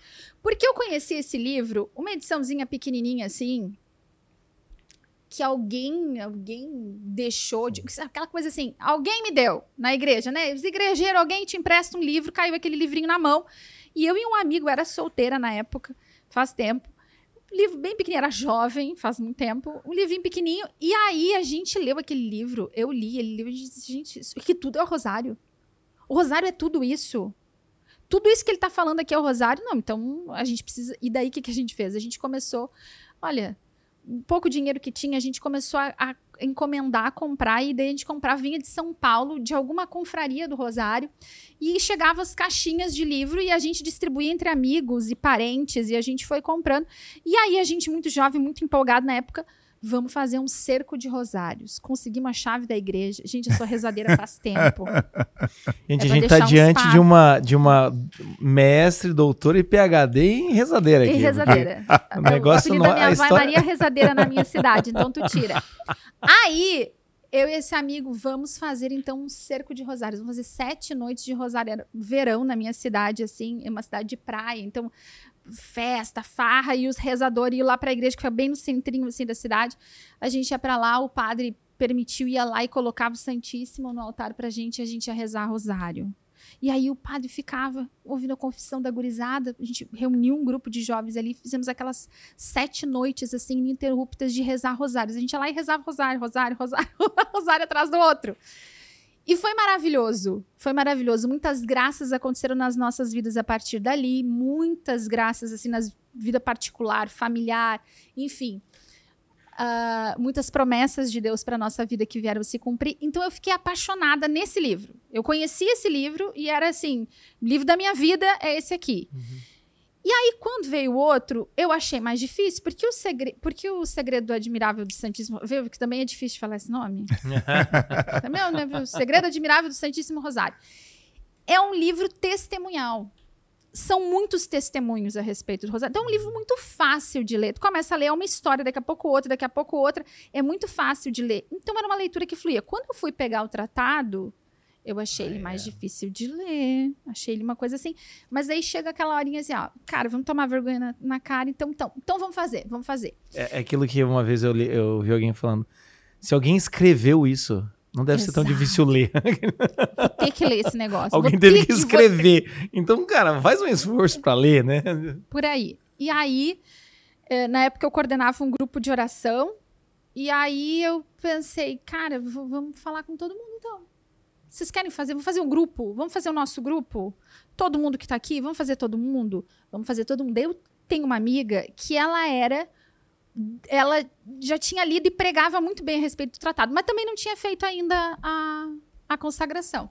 E eu disse pra ela, Thaís, é tu, é contigo. Tu estuda isso aqui, tu ensina pra nós, Thaís. E assim a gente começou a fazer um grupo, criamos aquele grupo, perguntamos quem queria fazer. A Thaís começou a estudar. Na época, eu acho que até a gente pegou umas fitas. Gente, céu, é entregar muita idade, né? Umas fitas do, do padre Paulo Ricardo, dá pra botar no vídeo cassete. Bom, fomos aprendendo aquilo ali. Ah, ela foi aprendendo, foi ensinando. E aí a gente teve um primeiro grupo, que foi um grupo, assim, bacana, mais ou menos, mais de 10 pessoas, eu acho, o primeiro grupo. Mas a gente não tinha nenhum conhecimento na nossa cidade. Assim, a gente foi fazendo mesmo de, do coração. E aí... Eu não consegui fazer naquele ano. Foi todo mundo fazer dia 8 de dezembro e eu não dei conta. Eu não consegui fazer. Eu não consegui ler o livro todo. Eu não consegui me preparar, não consegui fazer nada. Mas eu pensava assim, E é bom que você fale isso, porque muita gente vai, tem essa questão, né? claro. E vai começar, vai começar uma devoção, né? Também tem aí uma, uma resistência, Nossa. né? E assim, eh, a vida eu não tava dando conta, tanto que eu comecei com, com a, eu também devia ter pensado um pouquinho, né? Mas tava grávida, ia ganhar o bebê, tudo com a outra filha pequena. Não consegui, não dei conta de fazer. E aí fomos pro outro ano com o segundo grupo preparando. Eu não consegui fazer com o segundo grupo. Eu fui fazer depois eu sozinha. Porque eu não, não conseguia andar no ritmo das outras pessoas ali do nosso grupo e entendi que não precisava, porque eu não preciso estar em grupo nenhum, né? Isso pode deixar bem claro, não precisa estar em grupo nenhum, Sim, né? sim. E aí eu fui ler o livro, daí o que, que eu fiz para dar conta? Eu peguei e vi quantas páginas tinha, estipulei uma, uma- Até tal dia eu tenho que ler, porque 32 dias, eu acho, se não me engano, 33 dias antes da data da consagração, é, são aqueles 33 dias de preparação. Então eu calculei, antes daquilo ali, quantas páginas que eu tinha que ler por dia. Calculei lá e tipo, eu tinha que ler três páginas e meia por dia do livro. Então é isso que eu vou fazer. E eu fiz assim para conseguir fazer. Uhum. Eu ia lendo, daqui a pouco eu pensava, gente, não entendi esse negócio. Aí eu voltava, lia de novo, daí às vezes eu não pegava e dizia, Nossa Senhora, isso aqui não entendi, isso aqui eu vou ler. Quando eu ler a segunda vez, senhora, daí eu vou entender, mas eu não vou parar agora, agora eu vou até o fim. E aí, quando chegar nos 33 dias da preparação, eu ia, fazia assim, eu- o tempo que eu tinha às vezes era no chuveiro, o tempo que uma mãe de recém-nascido tem para dar conta é essa. Eu botava, eu tinha uma prateleirinha alta, eu botava ali as orações e eu ia tomando e banho e rezando e pedindo para Nossa Senhora e rezando ladainha. E, gente, eu assim, ó, eu, não é bonito, né? Acho que nem é bonito falar isso, né? Num podcast, não é bonito falar na frente do padre, mas foi essa a minha realidade. essa é a realidade, né? Tinha duas crianças pequenas, meu filho nem dormia de noite, dois anos, aquele menino não dormiu, mamava dia e noite. E assim, foi assim que foi. E eu fiz, daí chegou. Daí o dia da, da minha consagração era assim: o dia que ia dar mais perto, qual que vai ser? 13 de maio. Beleza, então vai ser aqui nessa festa, Nossa Senhora de Fátima. Fui lá e fiz a minha consagração. Fui na igreja, confessei antes, né? Fui, conversei com o padre, fiz a minha confissão, levei, fui à missa naquele dia, levei a minha consagração escrita. Tá tão linda da minha biblioteca católica, né? Nossa, é emocionante. Também dei uma choradinha quando recebi esse box. Aí fui com a minha lá, com a minha, com a minha consagração escrita, que tem um modelo no final do livro, e fiz a minha consagração à Nossa Senhora, né? E, e é tão interessante, porque eu sempre pensava assim, ó, cara, o que, que vai mudar na minha vida? É mais uma oração, é mais um. E esse- eu pensava assim, eu já rezo, eu já conheço tanto Nossa Senhora, eu já amo tanto a Virgem Maria. ela já faz tanto parte da minha vida. Será que vai fazer alguma diferença eu fazer essa consagração do método de, de São Luís Maria, ter que ler o tratado, ter que fazer tudo isso, né? E, e eu digo assim: esses 33 dias de pre preparação não são dias fáceis. Todos os dias a gente é tentado pensar, cara, mais uma oração para fazer todo dia. Será que precisa disso? Uhum. Para que que é isso? Sabe, essas, esses pensamentos, essas tentações, elas vão acontecendo. E São Luís fala que a gente, ainda bem que ele fala, ele deixa tudo claro que vai ser difícil, porque é mesmo. Ele não esconde o jogo. E depois que eu fiz a consagração, alguma coisa muda. Eu não sei explicar. Mas aquilo que já era próximo se tornou mais próximo. São pequenas coisas, pequenos cuidados da Virgem Maria a presença dela em lugares que às vezes parece que ela não tá, eu não sei, eu não sei explicar. Mas é uma presença tão mais sensível, tão grande e a minha mãe minha mãe fez ainda depois de mim. E a minha mãe era resistente a fazer assim, porque ela dizia, por quê, né? Não achava que aquilo ali fosse assim tanto. E eu dizia assim, mãe, tu vai ver, mãe, depois que tu fizer, tu vai sentir a diferença. E aí depois que ela fez, ela dizia, filha, nas mínimas coisas. Eu sinto a diferença nas coisas pequenininhas, numa pequena necessidade daquele dia. Uhum. Vou falar. Gente, é, é, o padre fala, né? Tudo tão elevado. Eu sou a coisa mais. fazer a consagração tomando banho. Mas é assim. A minha mãe diz assim, filha, eu fiz a consagração, eu entrei no ônibus. E eu estava tão cansada, eu precisava de um lugar para sentar. Eu disse, nossa senhora, eu precisava de um lugar para sentar. Filha, eu terminei de pedir, logo levantou uma pessoa, me ofereceu é um lugar assim. para sentar. Então, assim, é, é, tão, é tão lindo. É, a consagração ela te leva para um outro patamar de intimidade. Se é uma, se, pra, na minha uhum. vida tem sido isso, né? Da vida das pessoas próximas. É intimidade. Porque diz assim, São Luís fala que um, a consagração, na verdade, é a consagração a Jesus por meio da Virgem Maria, né? A gente fala que a gente é escravo de Maria, que a gente é consagrado a Nossa Senhora, mas ele fala todo o tempo no livro que não tem problema a gente falar assim, mas a consagração é a Jesus por meio da Virgem Maria. E, e, a gente vai vendo a diferença na nossa vida nessas pequenas coisas. Ele diz assim: que nós nos damos inteiramente a Maria quando nós nos consagramos, e ela se dá inteiramente a nós. Ah, cara, por isso já bastava, né? Por isso já bastava fazer, né? Gente, é, vocês fizeram uma excelente propaganda aqui, viu? Meu senhor, eu vou começar agora. Mas é. Não, já convenceu, eu já tô aqui. Então tá eu falei aqui no começo, foi que eu fiz o podcast e eles falaram o ano que eles se consagraram e perguntaram para mim o ano que eu me consagrei. E eu falei, eu não me consagrei, então é este ano. Este né? ano. Profetizado. Foi convocado. Eu fui convocado, não tem como não ser convocado. Bem, falando sobre a devoção né, sobre o tratado da verdadeira devoção à Santíssima Virgem. Eu acho que também é interessante, você falou muito, né, Jéssica, sobre o rosário. Muita gente fica nesse negócio, ah, rosário é terço, como é que é, como é que funciona. Padre, você podia explicar pra gente um pouquinho sobre essa questão da oração do rosário, do terço, quando também surgiu, porque foi por meio de uma aparição, né, que aconteceu, né? Não. Não? Não. Eu, eu tava na cabeça que era a história de São Domingos. Não. Não? Quando São Domingos recebeu a revelação do Rosário, ele já existia. Eita, então explica para mim também, padre. explica como é que é. Então, assim, é, os cristãos sempre tiveram o costume de rezar os salmos. Costume que foi herdado dos judeus, porque Jesus também rezava os salmos. Né? Jesus cantava os salmos em dia de festa. Na cruz, quando Jesus diz: Meu Deus, meu Deus, por que me abandonaste? Aquilo ali é, é um versículo de um salmo. Então, os cristãos herdaram esse costume. Só que os cristãos analfabetos, que não tinham acesso a, ao livro, né, a, aos pergaminhos, eles substituíam os 150 salmos por 150 Pai Nossos. Então, era como se. É, eu não, não, sei ler os salmos, mas eu estou rezando aqui 150 Pai Nossos, estou cumprindo minha obrigação. Né? Uhum. Mas aí com São Beda, que é conhecido como o Venerável, ele teve a, a iluminação do Espírito Santo, digamos assim, de pegar um cordão e enfiar sementes naquele cordão, fez uma espécie de colar com 150 sementes. E ali ele ia contando as orações, porque muitos contavam com pedrinhas, com semente. Então São Beda coloca no cordão e começa a rezar. E aí alguns começaram a fazer também a devoção das 150 Ave Marias. E aí foi conhecido como não rosário, mas saltério mariano. Ou seja, Tá. os salmos, agora temos o saltério da Virgem Maria, 150 Ave Marias. Quando chega São Domingos, eh, esse costume já existia, inclusive São Domingos, ele tinha um cordão com mil sementes. Ele andava com esse cordão e rezava diariamente mil Ave Marias. Esse era o costume de São Domingo de Gusmão. A gente tá muito. A gente tá muito atrás do pessoal. Nossa. E aí, quando surge a heresia dos albingenses, que estava devastando a igreja, atraindo muita gente, né?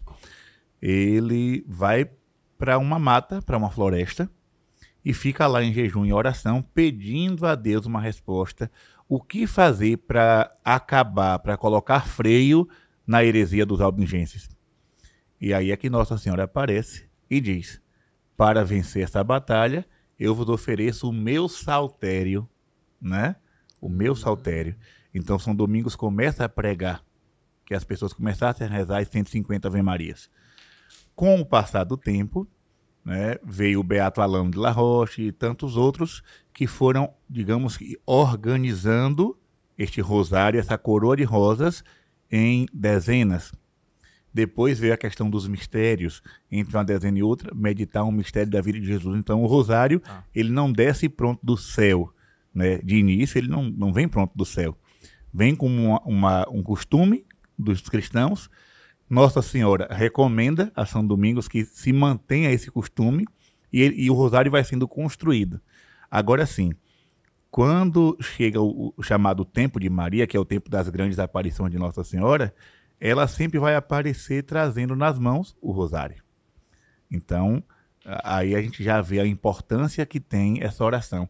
Quando eu digo para as pessoas, gente, quando você pega o texto ou o rosário, né, para rezar, lembre-se, nas mãos de Nossa Senhora em Fátima estava um objeto como esse. Então você está rezando algo que o céu aprova e recomenda. Entendi. E qual que é a diferença, né, sobre terço e rosário? Terço vem, ou seja, 50 Ave Marias, a terça parte do rosário que no- era 150. Né? Uhum. Com o Papa João Paulo II, ele sentiu a necessidade, porque assim, o 100 as 150 Ave Marias rezada desde o tempo de São Beda, né, o Venerável. Mas o Papa João Paulo II, que tinha o costume de rezar o rosário todos os dias, diante do Santíssimo Sacramento, ele percebeu que quando terminava o quinto mistério gozoso, que era a perda e o encontro do menino Jesus no templo, ou seja, Jesus com 12 anos de idade. Quando pulava para o segundo texto, que era o mistério doloroso, já era Jesus suando sangue no Horto das Oliveiras. Aí ele ficava no coração, mas está faltando alguma coisa aqui. A gente pulou da primeira temporada pra terceira, né? Seja, Jesus era, eu estava meditando Jesus criança e agora já pula para Jesus agonizando. Onde está aqui a vida pública de Jesus? E aí vem toda essa polêmica dos mistérios luminosos que muita gente aceita, muita gente recusa e é uma briga que não acaba mais. Né? Para mim não tem problema nenhum. Eu digo sempre: se rezar três é bom, rezar quatro é melhor ainda. Né? Então, o Papa João Paulo II vai instituir, não como uma obrigação, mas como uma recomendação, os mistérios luminosos. Então, se a gente fosse levar o pé da letra, não seria mais chamado de terço, mas o quarto. Mas ficaria tão estranho. Vamos rezar o quarto agora? Né? Vamos rezar o quarto. A palavra terço já, é- já estava popularizada, já estava no coração do povo. Então, eh, o nome terço permaneceu. Como, como um nome, não si- significando simplesmente a terça parte, mas quase que um nome sagrado já, né? um nome de uma oração. E, e é recomendado pela igreja que nós, como católicos, é, tenhamos essa prática de rezar o terço todos os dias, ou é Todos o os- rosário todos os dias? O a terço. igreja não, não especifica. Tá. né? O- os santos, va- vamos ver por esse lado. Os santos ensinam a rezar o terço e, ou o rosário. Nossa Senhora ensina a rezar o terço ou o rosário. E os papas falaram do rosário. Então, assim, é, é uma coisa comum entre os cristãos, não é novidade. Ah, você, você reza o texto? Não, todo, todo, todo mundo que é católico reza, né? Agora, existem aqueles que rezam de vez em quando, existem aqueles que rezam uma vez por semana no seu grupo de oração, e existem aqueles que são mais fiéis no sentido de rezar diariamente. Uhum. Então, existem os três grupos: os que rezam o texto diário, os que rezam o rosário e os que rezam mil Ave Marias. Eu conheço, tá. eu conheço pessoas dos três, dos três níveis, digamos assim. É, então, quando porque é, do lado do escritório lá em Curitiba tem o santuário do Sagrado Coração de Jesus. Sim. É, e às vezes aparece uma placa, então às vezes na paróquia pode também aparecer um, um banner falando mil Ave Marias, né? Essas coisas, né? Então, então é, isso não, eles não estão inventando da cabeça deles, né? Não, Ou seja, não, tem um. Tem um e histórico. normalmente, né? Vamos ser sinceros, né, Padre Jéssica? Tem muita gente que olha e fala, ah, mas de onde que inventaram? O pessoal de fora, às vezes, quer vindo fazer algumas críticas e acha que a gente tirou das nossas vozes da minha cabeça. É. Fonte, e tem toda é, da minha cabeça. e tem toda uma tradição se a gente for fazendo, né, resgatando, Sim, sim. você vê que tem toda uma tradição que, por sinal, se envolve com é, aparições divinas e, e é, muito bem. é, é, como é que eu posso dizer? São aparições que já foram é, confirmadas pela igreja, né? Então, nesse sentido, assim, não é uma. Patenteada já. Patenteados ali, né? Tem um selinho azul.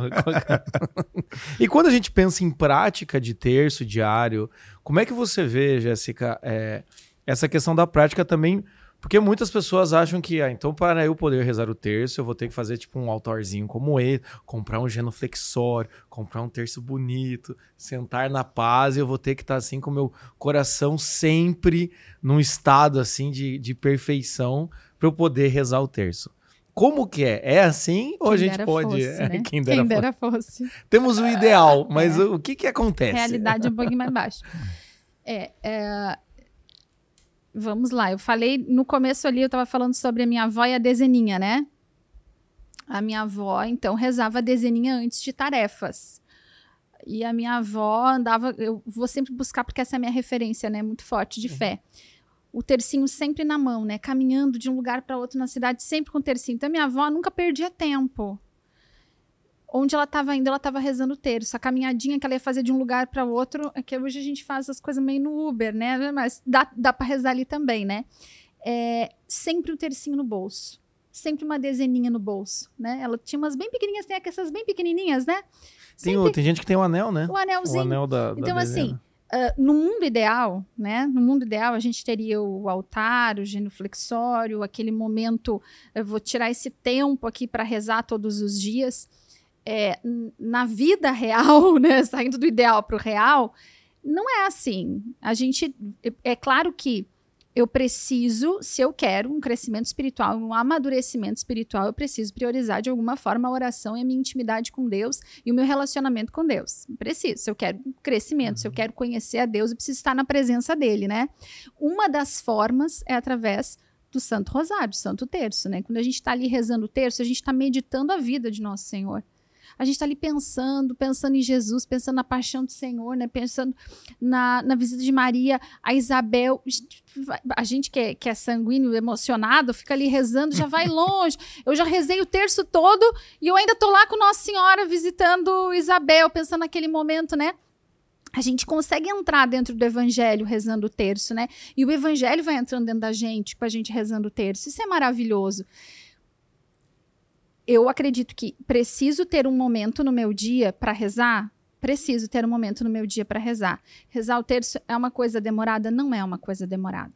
É bem menos tempo do que eu passo assim, ó. Com uma das minhas pegadinhas aqui para dar uma olhadinha no Instagram, eu já rezei um terço. Na verdade é essa. Terço não é uma oração demorada, não é. É uma oração rápida e uma oração O- profunda. O pessoal até fala, né? Se você for rezar, o, como o pessoal fala, o terço corridinho, né? Aham. Você deu 20 minutos, 25 minutos, meia Ah, hora. Até menos, né? Menos, né? Menos, bem menos do que isso, né? Menos de 20. É, menos de Menos 20, de 20, é. menos de Olha, 20 gente, minutos. menos de 20. Menos, Menos de 20, minutos. entendeu? Se for no ritmo da minha avó, em 12 tá pronto. Mas é que a dona Maria era ligeira. Mas assim, ah, não é difícil rezar o Santo Terço, ter esse momento no meu dia para rezar. Agora, tem dias que talvez eu não vou dar conta de rezar assim.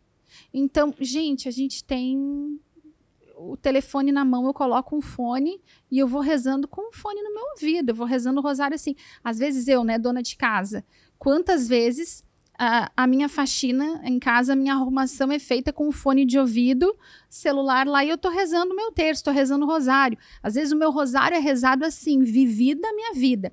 Eu gosto de rezar um terço parada, né? Eu, eu digo assim para as gurias: uhum. é bom a gente rezar um terço parada. Eu consigo rezar o rosário parada todos os dias? Eu não consigo. Uhum. Aí tem dias que a gente reza o rosário parada. Mas tem dias que é o terço parada e o resto do dia é rezando assim. Hoje eu dei conta desse, rezei 10 Ave Marias nessa ida lá, agora na volta de tal lugar eu rezo mais 10. Mas eu vou trazendo a Virgem Maria para dentro da minha vida. E assim, se a gente pensasse, né? Mas pra quê, né? Pra que eu vou rezar? Que que eu vou rezar? Por que, que eu vou rezar tudo isso, né? Na prática, assim, de verdade, por que, que eu vou rezar? E será que vale? Será que vale essa, essa reza meio corrida às vezes? E também às vezes fica esse clima assim, mas tá, mas daí eu vou, vou rezar para bater cartão, Será né? que valeu? Assim, né? Exato. Né? E daí assim, eu gosto muito de uma fala do padre Forté, aquele exorcista, que ele diz assim, que exorcismo não se trata somente de tirar o demônio, mas de encher de Deus, né?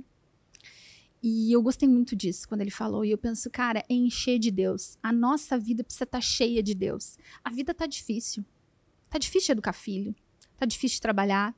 Tá difícil de ter, de ter saúde mental, saúde emocional. A vida tá difícil, o mundo tá difícil. Os tempos são maus. Eu preciso encher de Deus. E eu prefiro encher de Deus. Por quê? Uh, se eu não encher a minha cabeça da graça de Deus, se eu não encher o meu tempo e preencher com a graça, eu vou encher com a desgraça. Eu vou fazer uma escolha ou outra, porque vazio não vai ficar. Né? Aliás, o diabo adora uma cabecinha vazia, desocupada, né? Então eu vou encher da presença de Deus. E rezar, eu costumo dizer isso, está lá no Instagram que eu falo sempre, rezar resolve. Rezar resolve. Sabe? É, quando é, quando não tem mais jeito numa situação, eu ainda posso rezar. Não tem mais saída, eu ainda posso rezar. Eu ainda tenho terço, eu ainda tenho rosário. E a oração do Santo Terço, a oração do Santo Rosário é uma oração poderosa e transformadora. É uma oração de exorcismo, porque o diabo não fica onde a gente reza, né? Tá difícil em casa? Tá difícil? Os filhos não estão dormindo? Tá difícil a coisa? Começa a rezar o terço, começa a encher de Deus, começa a encher da presença da Virgem Maria. Vou rezar, vou preparar no meu dia. Eu gosto de levantar e já rezar, porque se, se deixar o dia correr assim, então, cara, eu vou levantar 15 minutos antes. 15 minutos, todo mundo consegue levantar 15 minutos? 15 minutos antes, eu acho que dá. 15 dá. 15 minutinhos antes. E eu vou começar o meu dia rezando o terço. Cara, hoje não dei conta de começar o meu dia rezando o terço. Hoje foi difícil, foi complicado. Então eu já coloco aqui um fonezinho, vou fazer as minhas coisas e vou rezando, e vou preenchendo as lacunas do meu dia com a presença da Virgem Maria e rezando. É, pode parecer Uh, eu, eu, agora falando como o padre falou antes, né? Para quem olha de fora, né? Pensa assim, gente, que essa gente reza tanto, né? Mas se a gente pensar no, na que, que, que, que é, qual é o nosso socorro? Qual é o nosso socorro nesse mundo? Né? Qual é o nosso socorro nesse mundo? Nosso socorro é Deus. O socorro para nossa família é Deus. E a gente precisa de socorro nesse momento. Eu preciso, eu preciso para dar conta do meu dia a dia. Eu preciso para dar conta das minhas coisas, para rezar. Eu sempre digo que, que a mulher é, é aquela sentinela, né? Aquele vigia que tem que estar tá sempre. A mulher está sempre vendo antes, né? A gente está sempre vendo Sim. lá na frente. Sim. Sempre, né? E, e a mulher tem que ser uma sentinela atenta na sua casa. E, e a mulher defende a sua família através do, da oração do Santo Terço. Né? Então, assim, vale a pena levantar 15 minutos antes, vale a pena passar o meu dia rezando uma Ave Maria ou outra, né? E vale a pena, quando eu tô com uma intenção muito específica e uma necessidade, eu parar e bombardear aquela situação com as contas do rosário, né? Porque é uma arma poderosa. Então, se eu tenho alguma intenção, né, uma uma restauração de um casamento. O casamento não tá bem. Uhum. Preciso vou rezar. Eu já fiz tudo. Rezou? Rezou quanto tempo? Rezou quantos anos? Outra coisa que minha avó me ensinou: não ter pressa na nossa intenção. Não ter pressa para rezar. Eu tenho uma intenção, uma necessidade, eu vou rezar quanto tempo? Bom, eu vou rezar até que aquilo se resolva. Santa Mônica rezou quantos anos pela conversão do filho? Assim, eu vou rezar até quando? Até quando tiver que rezar. E tem uma coisa também, né? É uma coisa que eu tava conversando com a minha esposa, às vezes eu converso com outras pessoas, eu falo, olha, às vezes também, às vezes não, né? O natural seria, eu, tô, eu tenho dois filhos, né? Um vai fazer cinco e o outro tem um ano e meio. É, eu penso, talvez aconteça algumas graças depois que eu falecer. Então, às vezes a gente assim, ah, mas não, não se resolveu. Mas eu acho que o, o, o terço traz isso, assim, né? Essa questão que hoje em dia a gente está tão é, é, mental, psicológico, afetivo, emocional, racional. A gente é tudo assim, imanente, né? É tudo ser humano, ser humano, ser humano. Então, às vezes, também eu vou atender alguns pacientes ali, é tudo ele, ou é ele que causou o mal do mundo, ou ele é a vítima do mundo, ou ele não conseguiu controlar a realidade. Ou... E o terço faz isso, né? Quando você começa a rezar o terço, parece que você pega e tira um pouco assim essa esse negócio, cara, não, não, eu, não, eu, não tô, eu não tô sozinho, isso daqui é muito maior. É um alívio imediato para as nossas angústias, isso é um fato. A gente, eu, pelo menos, e muitas pessoas vão dizer isso, né? Que a gente entra, às vezes, para rezar o terço ansioso, agoniado, choroso, a gente entra ruim e a gente sai muito melhor, né? E assim, quando eu digo que rezar resolve, não é sempre porque vai resolver aquela situação da forma que eu quero, do jeito que eu quero. Não. Mas resolve porque muitas vezes essa oração vai trabalhar no meu coração. Resolve porque Deus está entrando na situação e muitas graças, eu acho que eh, a, a, maior existem milagres extraordinários e imediatos, né? Uhum. Mas a maior parte dos milagres, né, que é na verdade a, a, o maior dos milagres é a nossa conversão, a nossa salvação, alcançar o céu, são milagres que a gente vai conquistando devagarinho na oração. É uma mãe que reza 10 anos, 20 anos, 30 anos pela conversão de um filho. É uma esposa que está ali rezando, dando seu melhor, e rezando, rezando, rezando, rezando. Um ano, dois anos, três anos, quatro, pela conversão do marido. Né? Às vezes a gente quer colocar também assim um prazo para Deus agir, né? Eu vejo isso muito com as mulheres que eu rezo. Vou rezar mais essa novena. Se essa novena não resolver, eu me separo, né? Aí você já está entrando para rezar, colocando: olha, Deus, tu tem nove dias para agir. Se não agir no tempo que eu quero, já vou me retirar não, disso aqui. E é muito bom falar sobre isso, porque a gente tem que também falar nesse podcast dessa relação entre é, a verdadeira devoção, oração e, e fazer com que por meio do terço, por meio da devoção de Nossa Senhora, a gente consiga se enquadrar nesse plano de Deus. E o, o outro lado, que muitas vezes a gente vê, que são as pessoas que querem botar prazo, ou então querem fazer, às vezes, é, algum tipo de superstição, querem fazer alguma coisa, tipo, ah, vou fazer um, um trabalho, vou virar o Santo Antônio ponta cabeça, coitado do Santo Antônio. É, padre, como é que você vê isso, assim?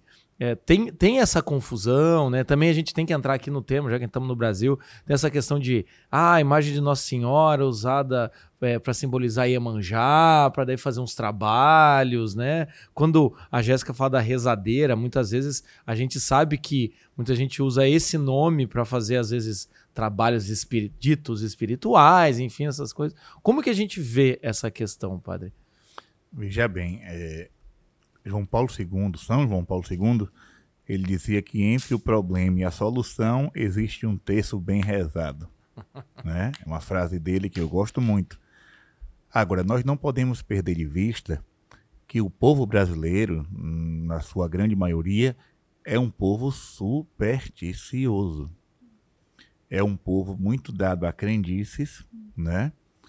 muito dado ao folclore, à magia, então, assim, a gente encontra na igreja pessoas que se dizem devotas, mas devotas em que sentido? Devotas da mágica. Não. A novena como uma solução mágica. Não a novena como um caminho de espiritualidade para chegar até Deus. Uhum. A missa como aquilo que vai é, resolver o meu problema financeiro. Eu vou mandar celebrar uma missa nessa nessa intenção. A hóstia como um comprimido, né? A hóstia como um comprimido. O terço e a medalha como um amuleto. Então, assim, Santa Teresa de Ávila, ela vai, ela vai dizer que a, a pessoa que fica procurando muitos sinais, ela ainda possui uma fé infantil, né? Então, na igreja existem ainda muitas pessoas com a fé infantil que ficam atrás de novenas, textos e mais textos, e esse texto não resolve, vamos rezar outro, porque o texto da batalha não resolveu, então vamos pegar o texto da misericórdia, o texto da misericórdia não resolve, pega o texto do, dos santos anjos. Isso não é devoção, isso não é fé. Isso aí pode ser qualquer coisa, magia, superstição, né? O que é a oração para nós? O que é o texto para nós? O que é a missa para nós? São caminhos, digamos assim, para encontrar o Senhor. Nós só estamos aqui para isso. Né? O que é o texto? O texto é para que a vida de Jesus, contemplando os mistérios da vida de Jesus, aquela vida vá se misturando com a nossa. Né? Então, assim, se eu rezo o texto apenas como, sei lá, um, um veículo de proteção, né? não vou rezar esse texto aqui, para me proteger. Então, tem pouca diferença da, da figa, do galinho de arruda na orelha, do pé de coelho, da ferradura, tem pouca diferença, né? Então, quantos santos, por exemplo, São Maximiliano Maria Kolbe, ele foi um dos santos mais apaixonados por Nossa Senhora que a igreja já conheceu. O homem saiu fundando cidades para Nossa Senhora, no sentido assim de locais só para devotos da Virgem Maria, né? Porém, este homem morreu no campo de concentração nazista uhum. em Auschwitz. Aí alguém pode dizer, mas ele não rezou tanto o rosário porque Nossa Senhora não o protegeu. Não é isso? Né? No, no, no, campo de concentração, quando ele foi lá para o bunker da fome, que era um local onde os presos ficavam sem comer, sem beber, até morrer, até a morte. Morriam de fome, de frio e de sede os colegas blasfemavam, xingavam, gritavam e ele rezava o rosário. Então, São Maximiliano Kolbe descobriu o que é isso aqui.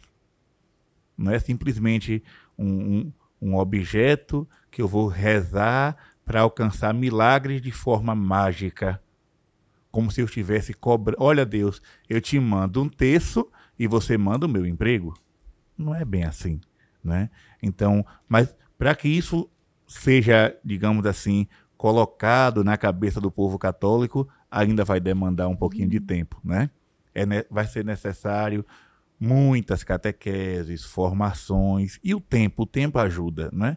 Eu também fui da, da eu também vivi uma, uma vida de acreditar no texto como uma oração mágica, né? Não vou botar o texto no pescoço, aqui agora eu estou protegido por Nossa Senhora. Eu fazia isso, já fiz isso muitas vezes na adolescência. Mas com o passar do tempo a gente vai entendendo o que é. Para que o texto? Para que a Bíblia? Para que a missa? Para que o sacramento? É, é um outro caminho, é um caminho de conversão, é um caminho de espiritualidade. Uma vez uma, uma senhora me procurou, ela disse, padre, eu vim aqui conversar com o senhor porque eu preciso de uma revelação. Bote a mão na minha cabeça, ai, faça uma oração não tem problema, botei a mão. Quando eu tirei a mão, o que foi que Deus lhe falou? Eu disse, nada. Agora, minha filha, Deus não, já, me, já, já senti outras coisas em outros momentos, mas agora ele não me disse nada.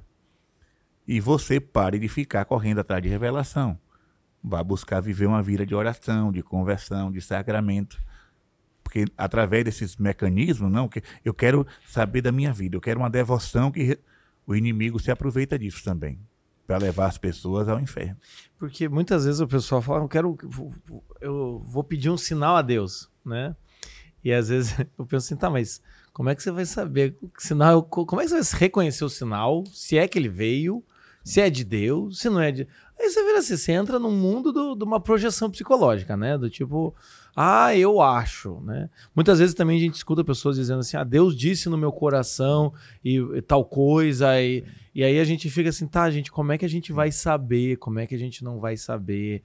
Né? Tem, tem esse tipo de possibilidade, não tem, mas ainda assim, é, tem uma. É, é, quando você fala, eu vejo muito da realidade de consultório, que também teve paciente já que chegou para mim e uhum. falou: oh, eu queria que você faça uma coisa que virasse uma chave na minha cabeça. assim então eu falei. Né? Eu falei assim: olha, deve existir isso e essa terapia deve ser caríssima, mas não é comigo. eu não tenho essa capacidade. Mas fica essa, esse desejo mágico, né? Porque sim, existe o milagre, mas a impressão quando você vai falando é que nós estamos rezando o terço, estamos com toda essa devoção, essa prática, não porque a gente quer controlar o mundo e evitar os males, mas para que nós estejamos mais preparados para encarar sim. os males, né? Vale a pena lembrar uma palavra dada por Nossa Senhora em Fátima. Lúcia, em todas as aparições, ela levava pedidos que o povo fazia, né?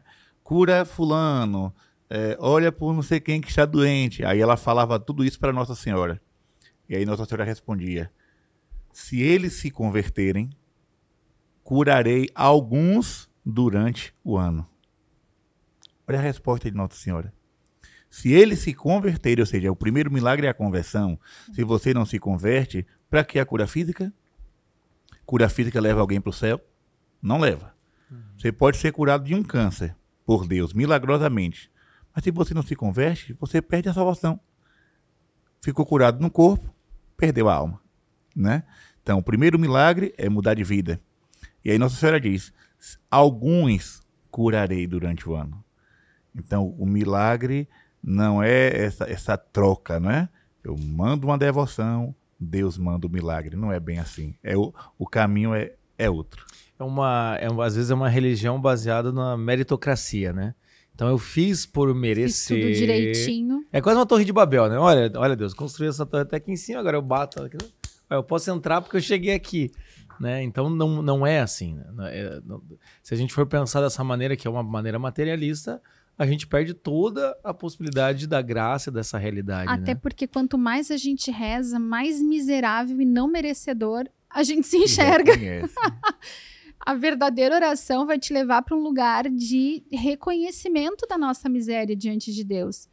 E do quanto que nós precisamos da oração para dar conta da conversão. A gente precisa da graça, né? Eu preciso do encontro com Deus para dar conta Lá venho eu com o cotidiano, mas de ser uma boa esposa, de ser uma mãe que não grita com os meus filhos, de ser uma pessoa honesta, de não uhum. desistir diante da dificuldade, de não murmurar no meu dia a dia, né?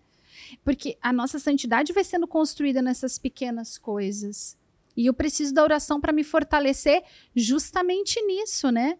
Para me lembrar de nosso Senhor durante o meu dia, para me lembrar quem que eu realmente sou, quem que eu realmente quero ser, né? Uma pessoa cheia de Jesus. Eu quero ir para o céu. Qual é o meu destino? Eu rezo porque eu quero ir para o céu. Né? No fim das contas é isso. Para onde que eu quero ir, né? Não é para aqui, não é para agora, né? Eu quero, mas eu também quero levar para o céu. Uhum. Não basta ir, eu quero levar, eu quero levar minha família comigo, né? Então, eu, eu preciso rezar, eu preciso, de, eu preciso do auxílio de uma mãe, né? eu preciso de Nossa Senhora, eu preciso rezar o terço para me manter na palavra de Deus, porque se a gente vai rezar o terço e ali a gente vai ficar dentro dos mistérios da vida de Nossa Senhora, a gente não vai se afastar da palavra. Tem muitas uhum. pessoas, né, que até os, os nossos irmãos protestantes que falam que a gente está fora da palavra, né? O, o Santo Terço a gente está meditando a palavra de Deus uhum. o tempo todo. A cada mistério a gente está aprofundando justamente na palavra de Deus, né? Não, perfeito.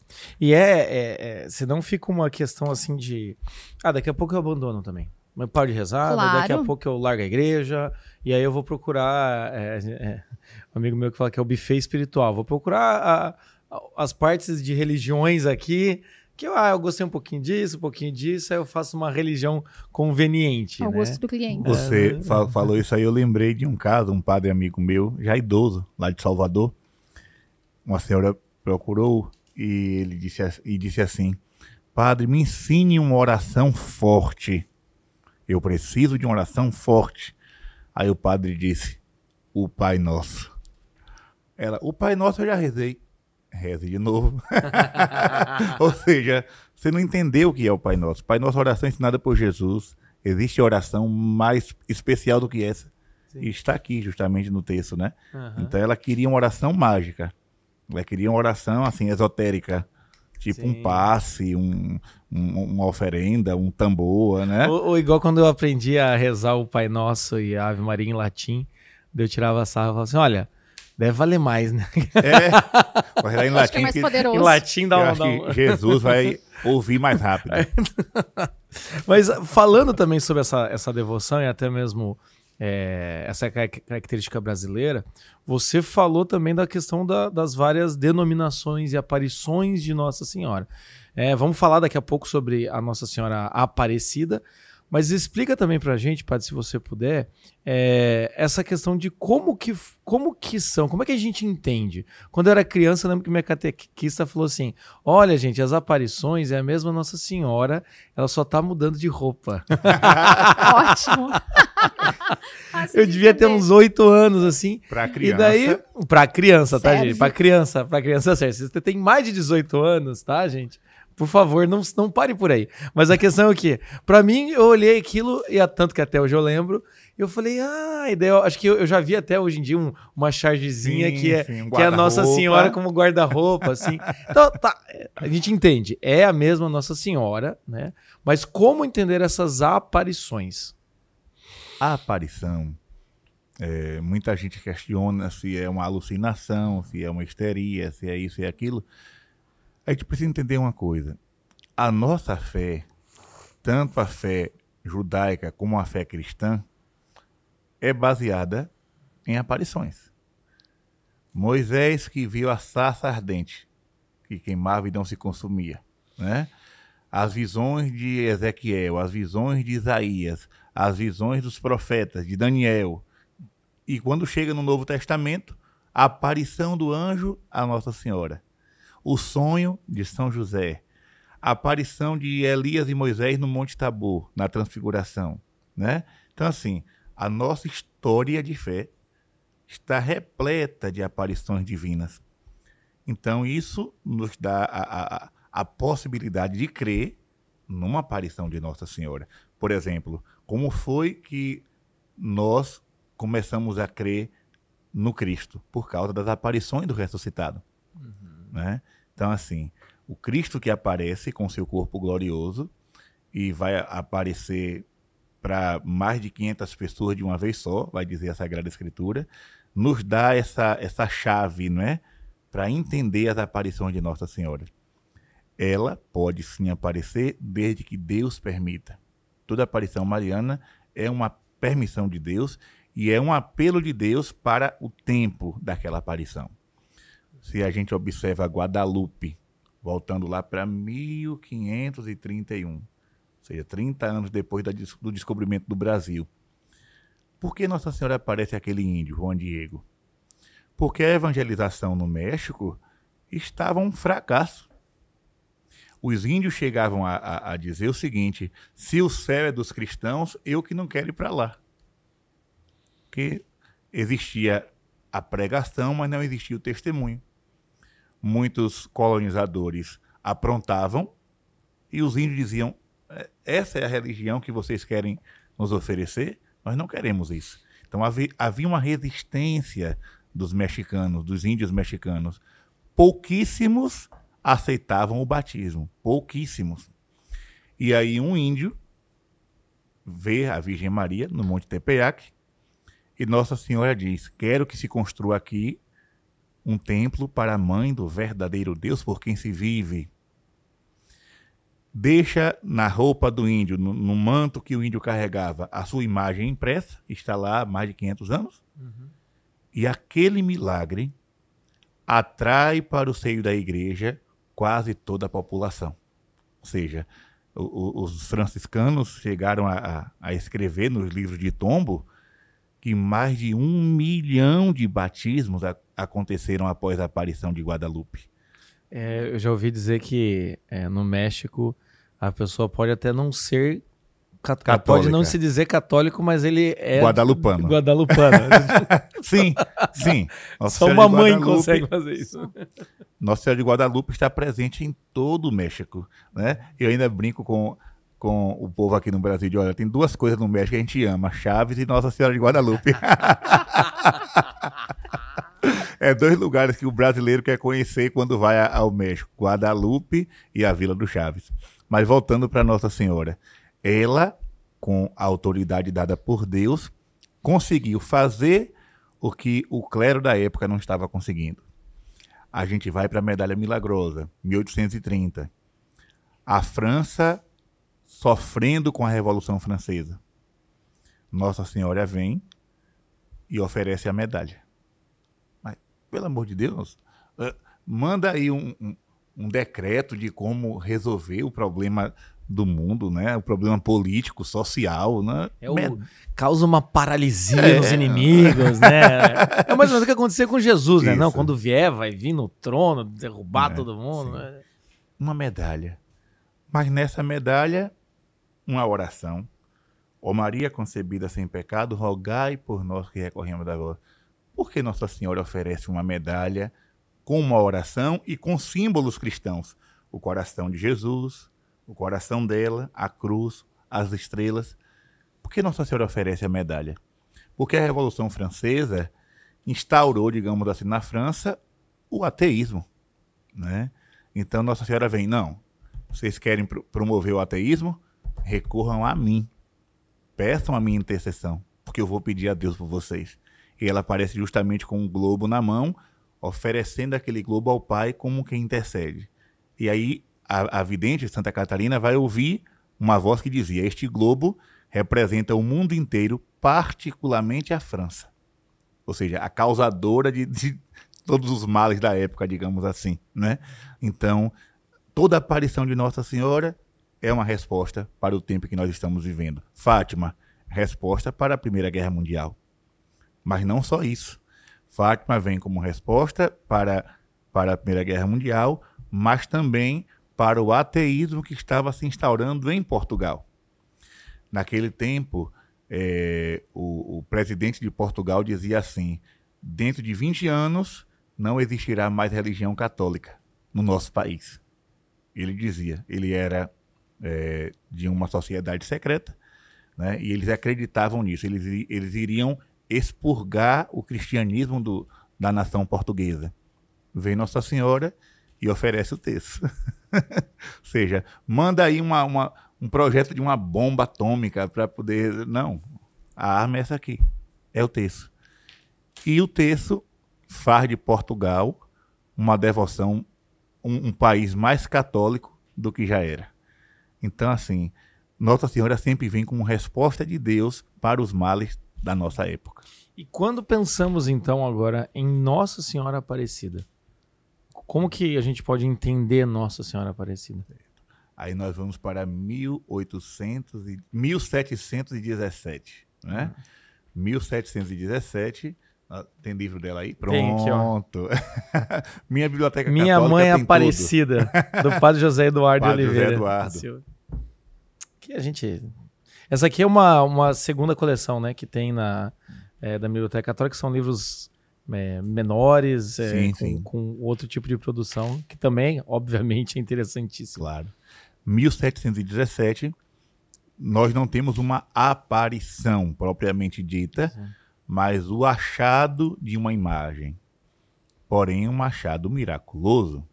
Não foi simplesmente alguém que jogou uma rede e achou um, um, uma estátua de um santo. Isso aí pode acontecer sem ser milagre que quantos objetos são jogados no mar, no rio, né? Então a gente pode pescar. Tem gente que quando joga a rede pega uma bota, pega uma garrafa, pega. Então pode vir uma estátua de um santo. Onde é que onde é que está o milagre nisso? Vamos entender. O conde de Assumar, por ser católico, iria passar pelo Vale do Paraíba num dia de sexta-feira. E ele queria comer peixe, né? E aí aqueles três pescadores são enviados para pescar. Só que passam um dia e uma noite sem achar nada. Isso nos faz lembrar a pesca de Pedro, Tiago, João. Passam a noite sem pescar. No amanhecer do outro, do outro dia, eles jogam a rede novamente na esperança de vir uma piabinha e vem um corpo de uma imagem. Um dos três, não, não me lembro agora se foi o Felipe, se foi. É, uma imagem quebrada, joga de novo no rio. E um deles, se não me engano, o João, disse: Não, eu quero deixar isso aqui, não vou jogar fora, não. É a imagem de uma santa. Andaram alguns metros e lá em Aparecida, quem faz o passeio de barco percebe, porque tem um, um, um sinalizador para cada achado. Lá adiante, eles jogam novamente a rede e vem a cabeça. Então aqui já tem uma coisa estranha, né? Porque uma imagem quebrada há tanto tempo no fundo de um rio e acharem o corpo em um lugar e a cabeça em outro no mesmo dia, seguida, né? Uma pesca seguida, algo de Deus tem ali. Quando junta a cabeça e o corpo, eles percebem que é uma imagem de Nossa Senhora da Conceição, que é a devoção mais popular no Brasil. Né? Se você perguntar aí, se for feita uma campanha do, da devoção do povo brasileiro a Nossa Senhora, qual é o título que o povo mais tem devoção? Nossa Senhora da Conceição. Né? Ela, é, ela, ela foi trazida pelos portugueses e foi colocada aqui no, no coração do povo brasileiro de uma forma muito, muito bela. Daí vem o grande sinal. Na terceira vez que jogam a rede, é peixe que ninguém dá conta. Diz a história que todo o Vale do Paraíba foi alimentado com aquela pesca. Então, não foi um achado qualquer, foi algo de Deus. E aí, aquela imagem colada a cabeça e o corpo com cera de abelha, veja que era uma coisa bem rudimentar, não é? Colado o corpo e a cabeça com cera de abelha, é guardada na casa de um dos pescadores e as pessoas começam a rezar o texto ali diante daquela santa. Que santa é essa? Foi Nossa Senhora que apareceu no Rio, então é Nossa Senhora Aparecida. Aí vem o nome, né? Nossa Senhora da Conceição Aparecida. E é bonito também, né? Essa ideia de que é, eles encontram a Nossa Senhora, mas chamam ela de Aparecida, como sim. se ela tivesse aparecido. Sim, sim, né? sim, sim Não como não é a Nossa Senhora pescada. Não. Não, é a Seria Nossa até Senhora... feio, né? É. Nossa Senhora pescada, Nossa Senhora Achada. achada. Não, Aparecida é mais bonita. mas Nossa Senhora Aparecida, Aparecida. é bonita porque é, é a Nossa Senhora que apare... é isso que você falou, né? A mãe que se faz presente, né? Se dá. É, e eles meio que reconhecem que, ah, é, que apareceu, porque é quase como por nós ela não tinha, a gente não Sim. pescou isso, né? Por nós ela não tinha aparecido. Ela Não. quis aparecer. Ela né? quis. Ela, ela veio até nós. E aí começam os sinais. As velas que se apagam e acendem do nada, né? E as graças que as pessoas começam a pedir e receber. Então, aquela imagem começou a atrair gente, atrair devotos. Então vem a ideia da primeira capelinha, que era uma capelinha de, de barro com palha. E as pessoas começam a chegar. Aquela capelinha não comporta o número de pessoas, se constrói uma pequena igrejinha de tijolo. Essa igrejinha não comporta o número de pessoas, se constrói a Basílica Velha. E aí vem o milagre da, do cavalo, que o, o ateu queria entrar e a ferradura ficou presa no degrau da igreja, e até hoje a, a pedra está lá, com a marca da ferradura. A menina cega, que foi levada pela mãe a pé, antes de chegar na igreja, a menina diz: Que igreja bonita é aquela? Ou seja, passa a enxergar do nada. Então, o escravo que chega acorrentado porque fugiu, e aí o, o capitão do mato traz ele acorrentado, ele diz: é, Me dê só um minuto para eu rezar diante de Nossa Senhora Aparecida. E quando ele le- eleva as mãos em oração, a corrente cai. né? Então, essas coisas foram se espalhando pelo Brasil como pólvora. Daí vem a ideia de colocar essa devoção como a padroeira do Brasil. Hoje nós temos Nossa Senhora Aparecida, né? E o- os relatos de, de milagres e de graças, de coisas assim espantosas que acontecem através dessa devoção, é de assustar qualquer ateu.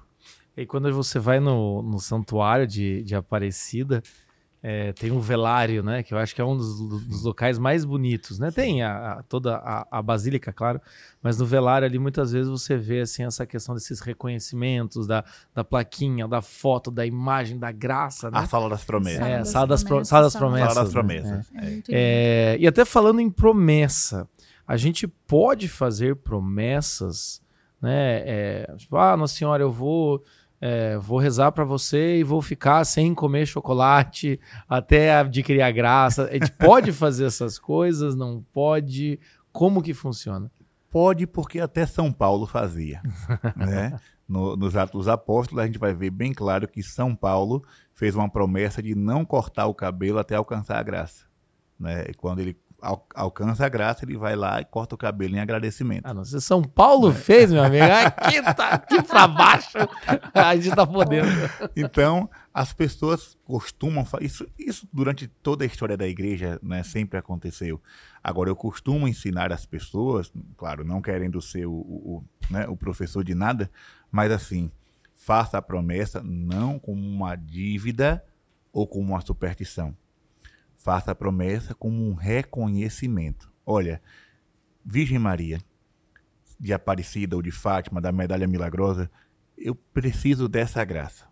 Se essa graça for alcançada, eu vou fazer isso em louvor, em agradecimento. Porque assim, Nossa Senhora não precisa de vela, não precisa de flores, não precisa de dinheiro, não precisa de nada. ela está no céu, na glória, mas ela gosta de gestos de carinho, né? Como toda boa mãe gosta de ser, né, agraciada com o carinho dos filhos. Então a gente faz em agradecimento. Mãe, se eu alcançar essa graça, eu mando celebrar uma missa em tua honra. O que é uma missa, né? O que é uma missa?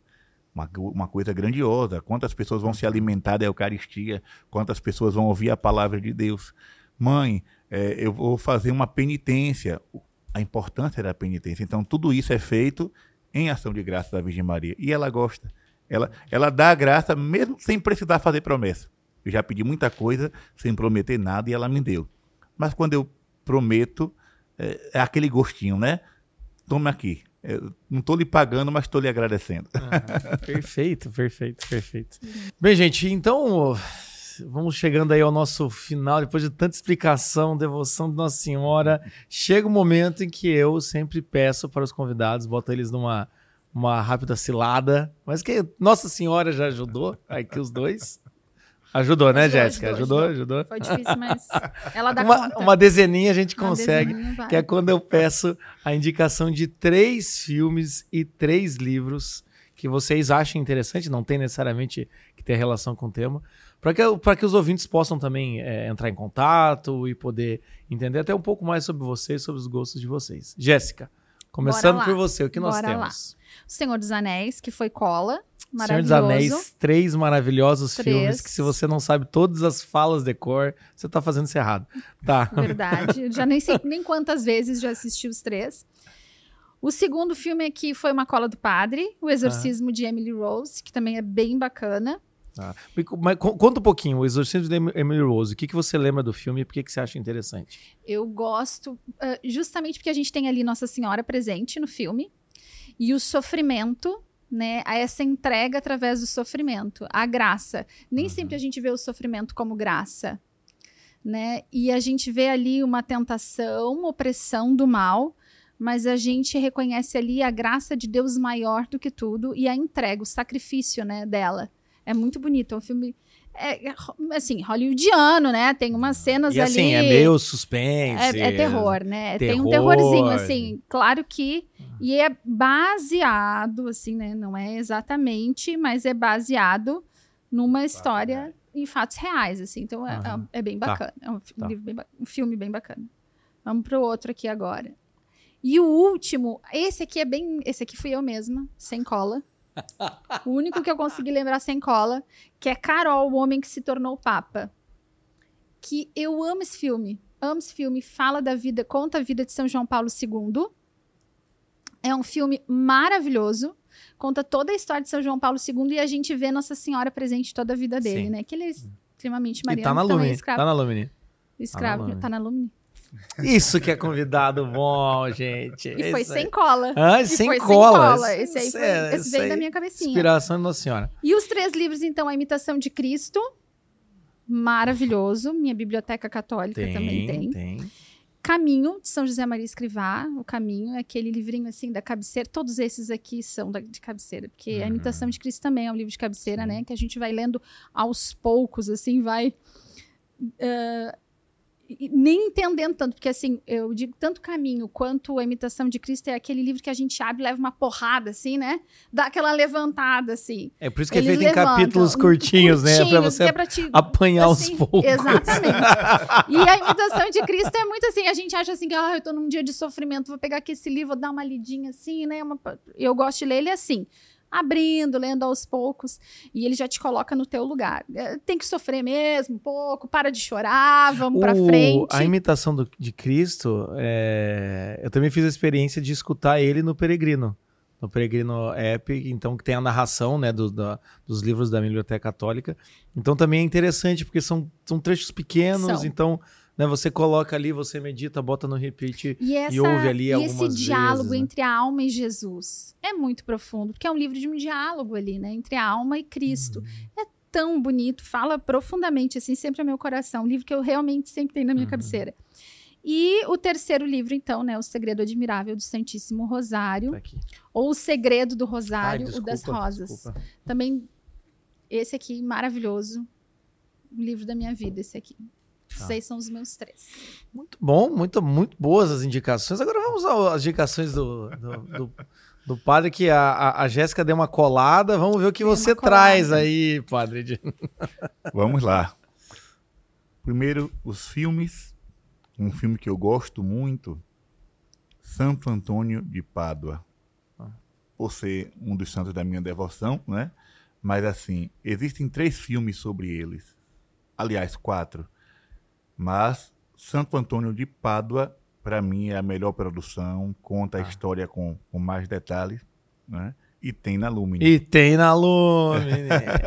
Outro que também tem na Lumine, As Duas Coroas, Muito bom. a Vila de São Maximiliano Maria Kolbe. Ele que foi um grande apóstolo da medalha milagrosa. Tudo na vida dele começa com a medalha milagrosa, não é? E vale lembrar que é muito interessante ver o filme de- do- das duas coroas e também do Carol. É, Carol, né? O homem que se tornou Sim. pa- Papa. É muito interessante porque é, é- é próximo da gente, né? Não, não tá tão distante assim, né? Sim. Porque às vezes também fica essa questão assim do, Século XX, da né? devoção, Nossa Senhora, a gente vai falando, parece que, nossa, mas santo. Até um dia um, um amigo meu falou assim: "Ah, eu achava que santo era só quem era religioso. eu falei: casamento tem suas dificuldades, mas dá pra ser santo também. Dá. Mas é também assim, como se fosse uma, algo que aconteceu lá atrás, perto dos apóstolos, Sim, e foi. sim, sim. Não, né? Tem, é muito interessante esses filmes por causa disso. Bem né? próximo. É. E o outro, eu assisti tem nem um mês. Eu nem sabia da existência desse filme. Me recomendaram. Nefários. Acho que a pronúncia é essa. É, né? mas ele foi lançado faz mais ou menos um mês também. Ah, É. ah, então pronto. Ele é Então bem não, não tô, Você não não tá tô por- não tá atrasado, não. atrasado. Nefários, um filme, assim, só para dar um tira-gosto, né? Um filme que não tem muitas cenas. Acho que 90% do filme é o diálogo entre duas pessoas. O preso e o, e o psiquiatra, né?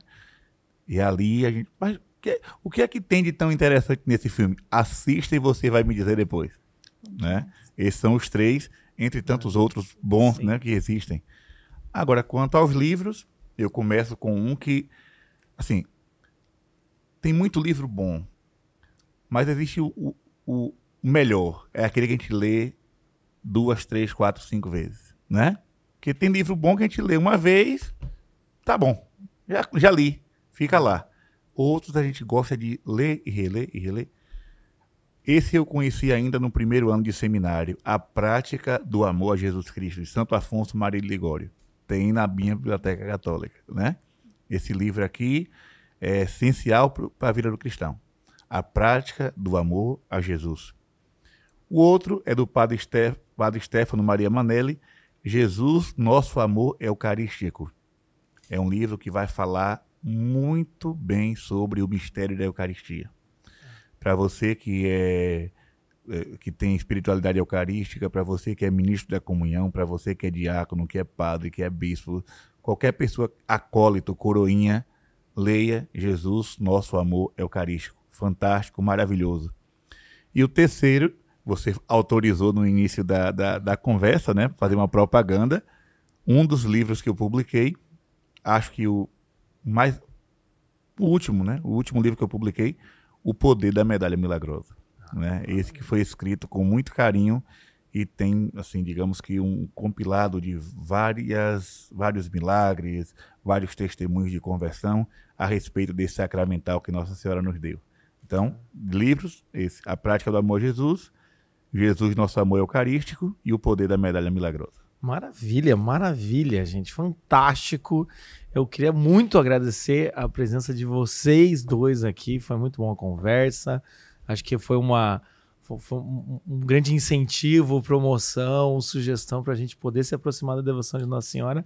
E para encerrar de fato nosso podcast, eu queria, começando por você, Jéssica, que você explicasse onde que a gente te encontra, quais são os projetos que você está fazendo agora, como é que está a sua vida agora. Pode falar como está acontecendo e o que, que você anda fazendo desde que eu cheguei aqui, foi o que eu disse, né? Eu rezo. Mas brincadeiras à parte, é isso mesmo que eu faço, né? O meu Instagram é dedicado a ajudar as pessoas a rezar. Então, assim, de campanhas em campanhas, de novenas em novenas, para ninguém rezar sozinho. Durante a pandemia, eu percebi, assim, a desesperança do povo, né? A desesperança, um medo tomando conta. E ali eu comecei a fazer lives de oração. Tanto que, assim, meu Instagram assim, é, um, é um fiasco, tá? Não tem nada arrumadinho. Assim, é live, live, live, live, live, live, live. Porque é o que eu vou fazer lá. Faço live sete horas da manhã, e vamos rezar então pelos filhos. Fizemos agora a última campanha de oração que eu fiz. Eu chamo campanha de oração porque tem data para começar e data para terminar. Fica ali né, durante uhum. aquele tempo. A gente fez uma novena ao Beato Carlo Acutis pelos filhos. Então rezamos aquela novena todas aquelas manhãs intercedendo pelos filhos. Chamei as mães para rezar. E assim eu vou fazendo de tempos em tempos. Agora próxima campanha de oração fazer uma campanha de oração para as mulheres, para rezar pelos maridos. Então já fiz outra assim, a gente reza ali durante um período de tempo aquela oração naquela área. E ali, daí eu sou conversadeira, como deu para perceber, né? Aí a gente vai meditando, fazendo alguma partilha da palavra e rezando, ensinando a rezar. Foi muito natural na minha vida aprender a rezar, porque eu tive uma família e tenho uma família que reza. As pessoas ah. nem sempre aprenderam a rezar. O que eu mais vejo é gente que não sabe rezar, não sabe rezar o terço, não sabe conversar com Deus. Então, assim, uh, o meu trabalho no Instagram é ajudar a rezar não sabe? Então vem cá que eu pego na tua mão, vem comigo que eu vou te ajudar a rezar, né? E é claro, uh, encaminhando também as pessoas, né, ao retorno aos sacramentos, né? Durante a pandemia eu dizia, gente, tem missa na tua cidade, domingo vai à missa, não fica com medo em casa. Todo esse incentivo assim ao retorno para a fé, né? Então me encontram na minha cidade, que eu tenho grupo de oração, né? A gente tem grupo para mulheres uma vez, duas vezes por mês e para a família. A gente tem um grupo de casais, né? Meu esposo e algumas famílias. A gente tem aquele grupo que se reúne uma vez por mês para rezar, que a gente chama o grupo da Torre do Rebanho, que é esse lugar, assim, nessa torre de proteção para as nossas famílias, né? Esse lugar de, de uhum. cuidado. E o meu Instagram, que eu tô ali rezando de tempos em tempos, arroba Jéssica Santos Martin. Por ali ah. a gente vai, eu rezo. Maravilha. é faço. Maravilha. Não, ótimo. Eu disse pra, pra Lica, né? É, é tudo amador, mas com muito amor, né? Não é nada profissional, né? Tem amor e tem reza. Muito bom. Então encontrem Jéssica Santos Martin. Martin. Tá. Isso aí. Martin com N no final, tá? Isso, Isso. Muito bem. E padre, onde a gente encontra Padre Gabriel? me, me encontram lá na área pastoral São Roque, na Diocese de Cruz das Almas, na Bahia, né? mas também na internet, Facebook, Padre Gabriel Vilaverde, Instagram, arroba PE Gabriel Vilaverde, e também no YouTube nós temos o Estudo do Catecismo, toda segunda-feira às 8 horas. Nós já estamos na 26 aula. Terminamos o credo, agora vamos entrar nos mistérios dos sacramentos. Né? Então, quem quiser acompanhar também catequeses, a oração do rosário, tem tudo lá. YouTube, Instagram e Facebook. Maravilha. E muito obrigado, então, mais uma vez. Que Nossa Senhora abençoe vocês, as famílias de vocês. E que também Nossa Senhora abençoe todos nós aqui e todos vocês que ficaram conosco assistindo mais um episódio do Tertulia Podcast. É, muito obrigado e a gente se encontra no próximo episódio, também com convidados especiais e também com um tema especial para você. Um abraço Tchau, tchau. Quem nunca se sentiu culpado de assistir séries e filmes e depois sentir um certo tipo de vazio? Aqui na Lumine você não corre esse risco, porque nós não somos à toa o maior site de streaming católico do Brasil. Aqui você encontra filmes, séries com relevância com valores e também seguros. E você pode assistir onde e quando você quiser. Quer saber mais e ter mais informações? Clique aqui no link abaixo e conheça a Lumina.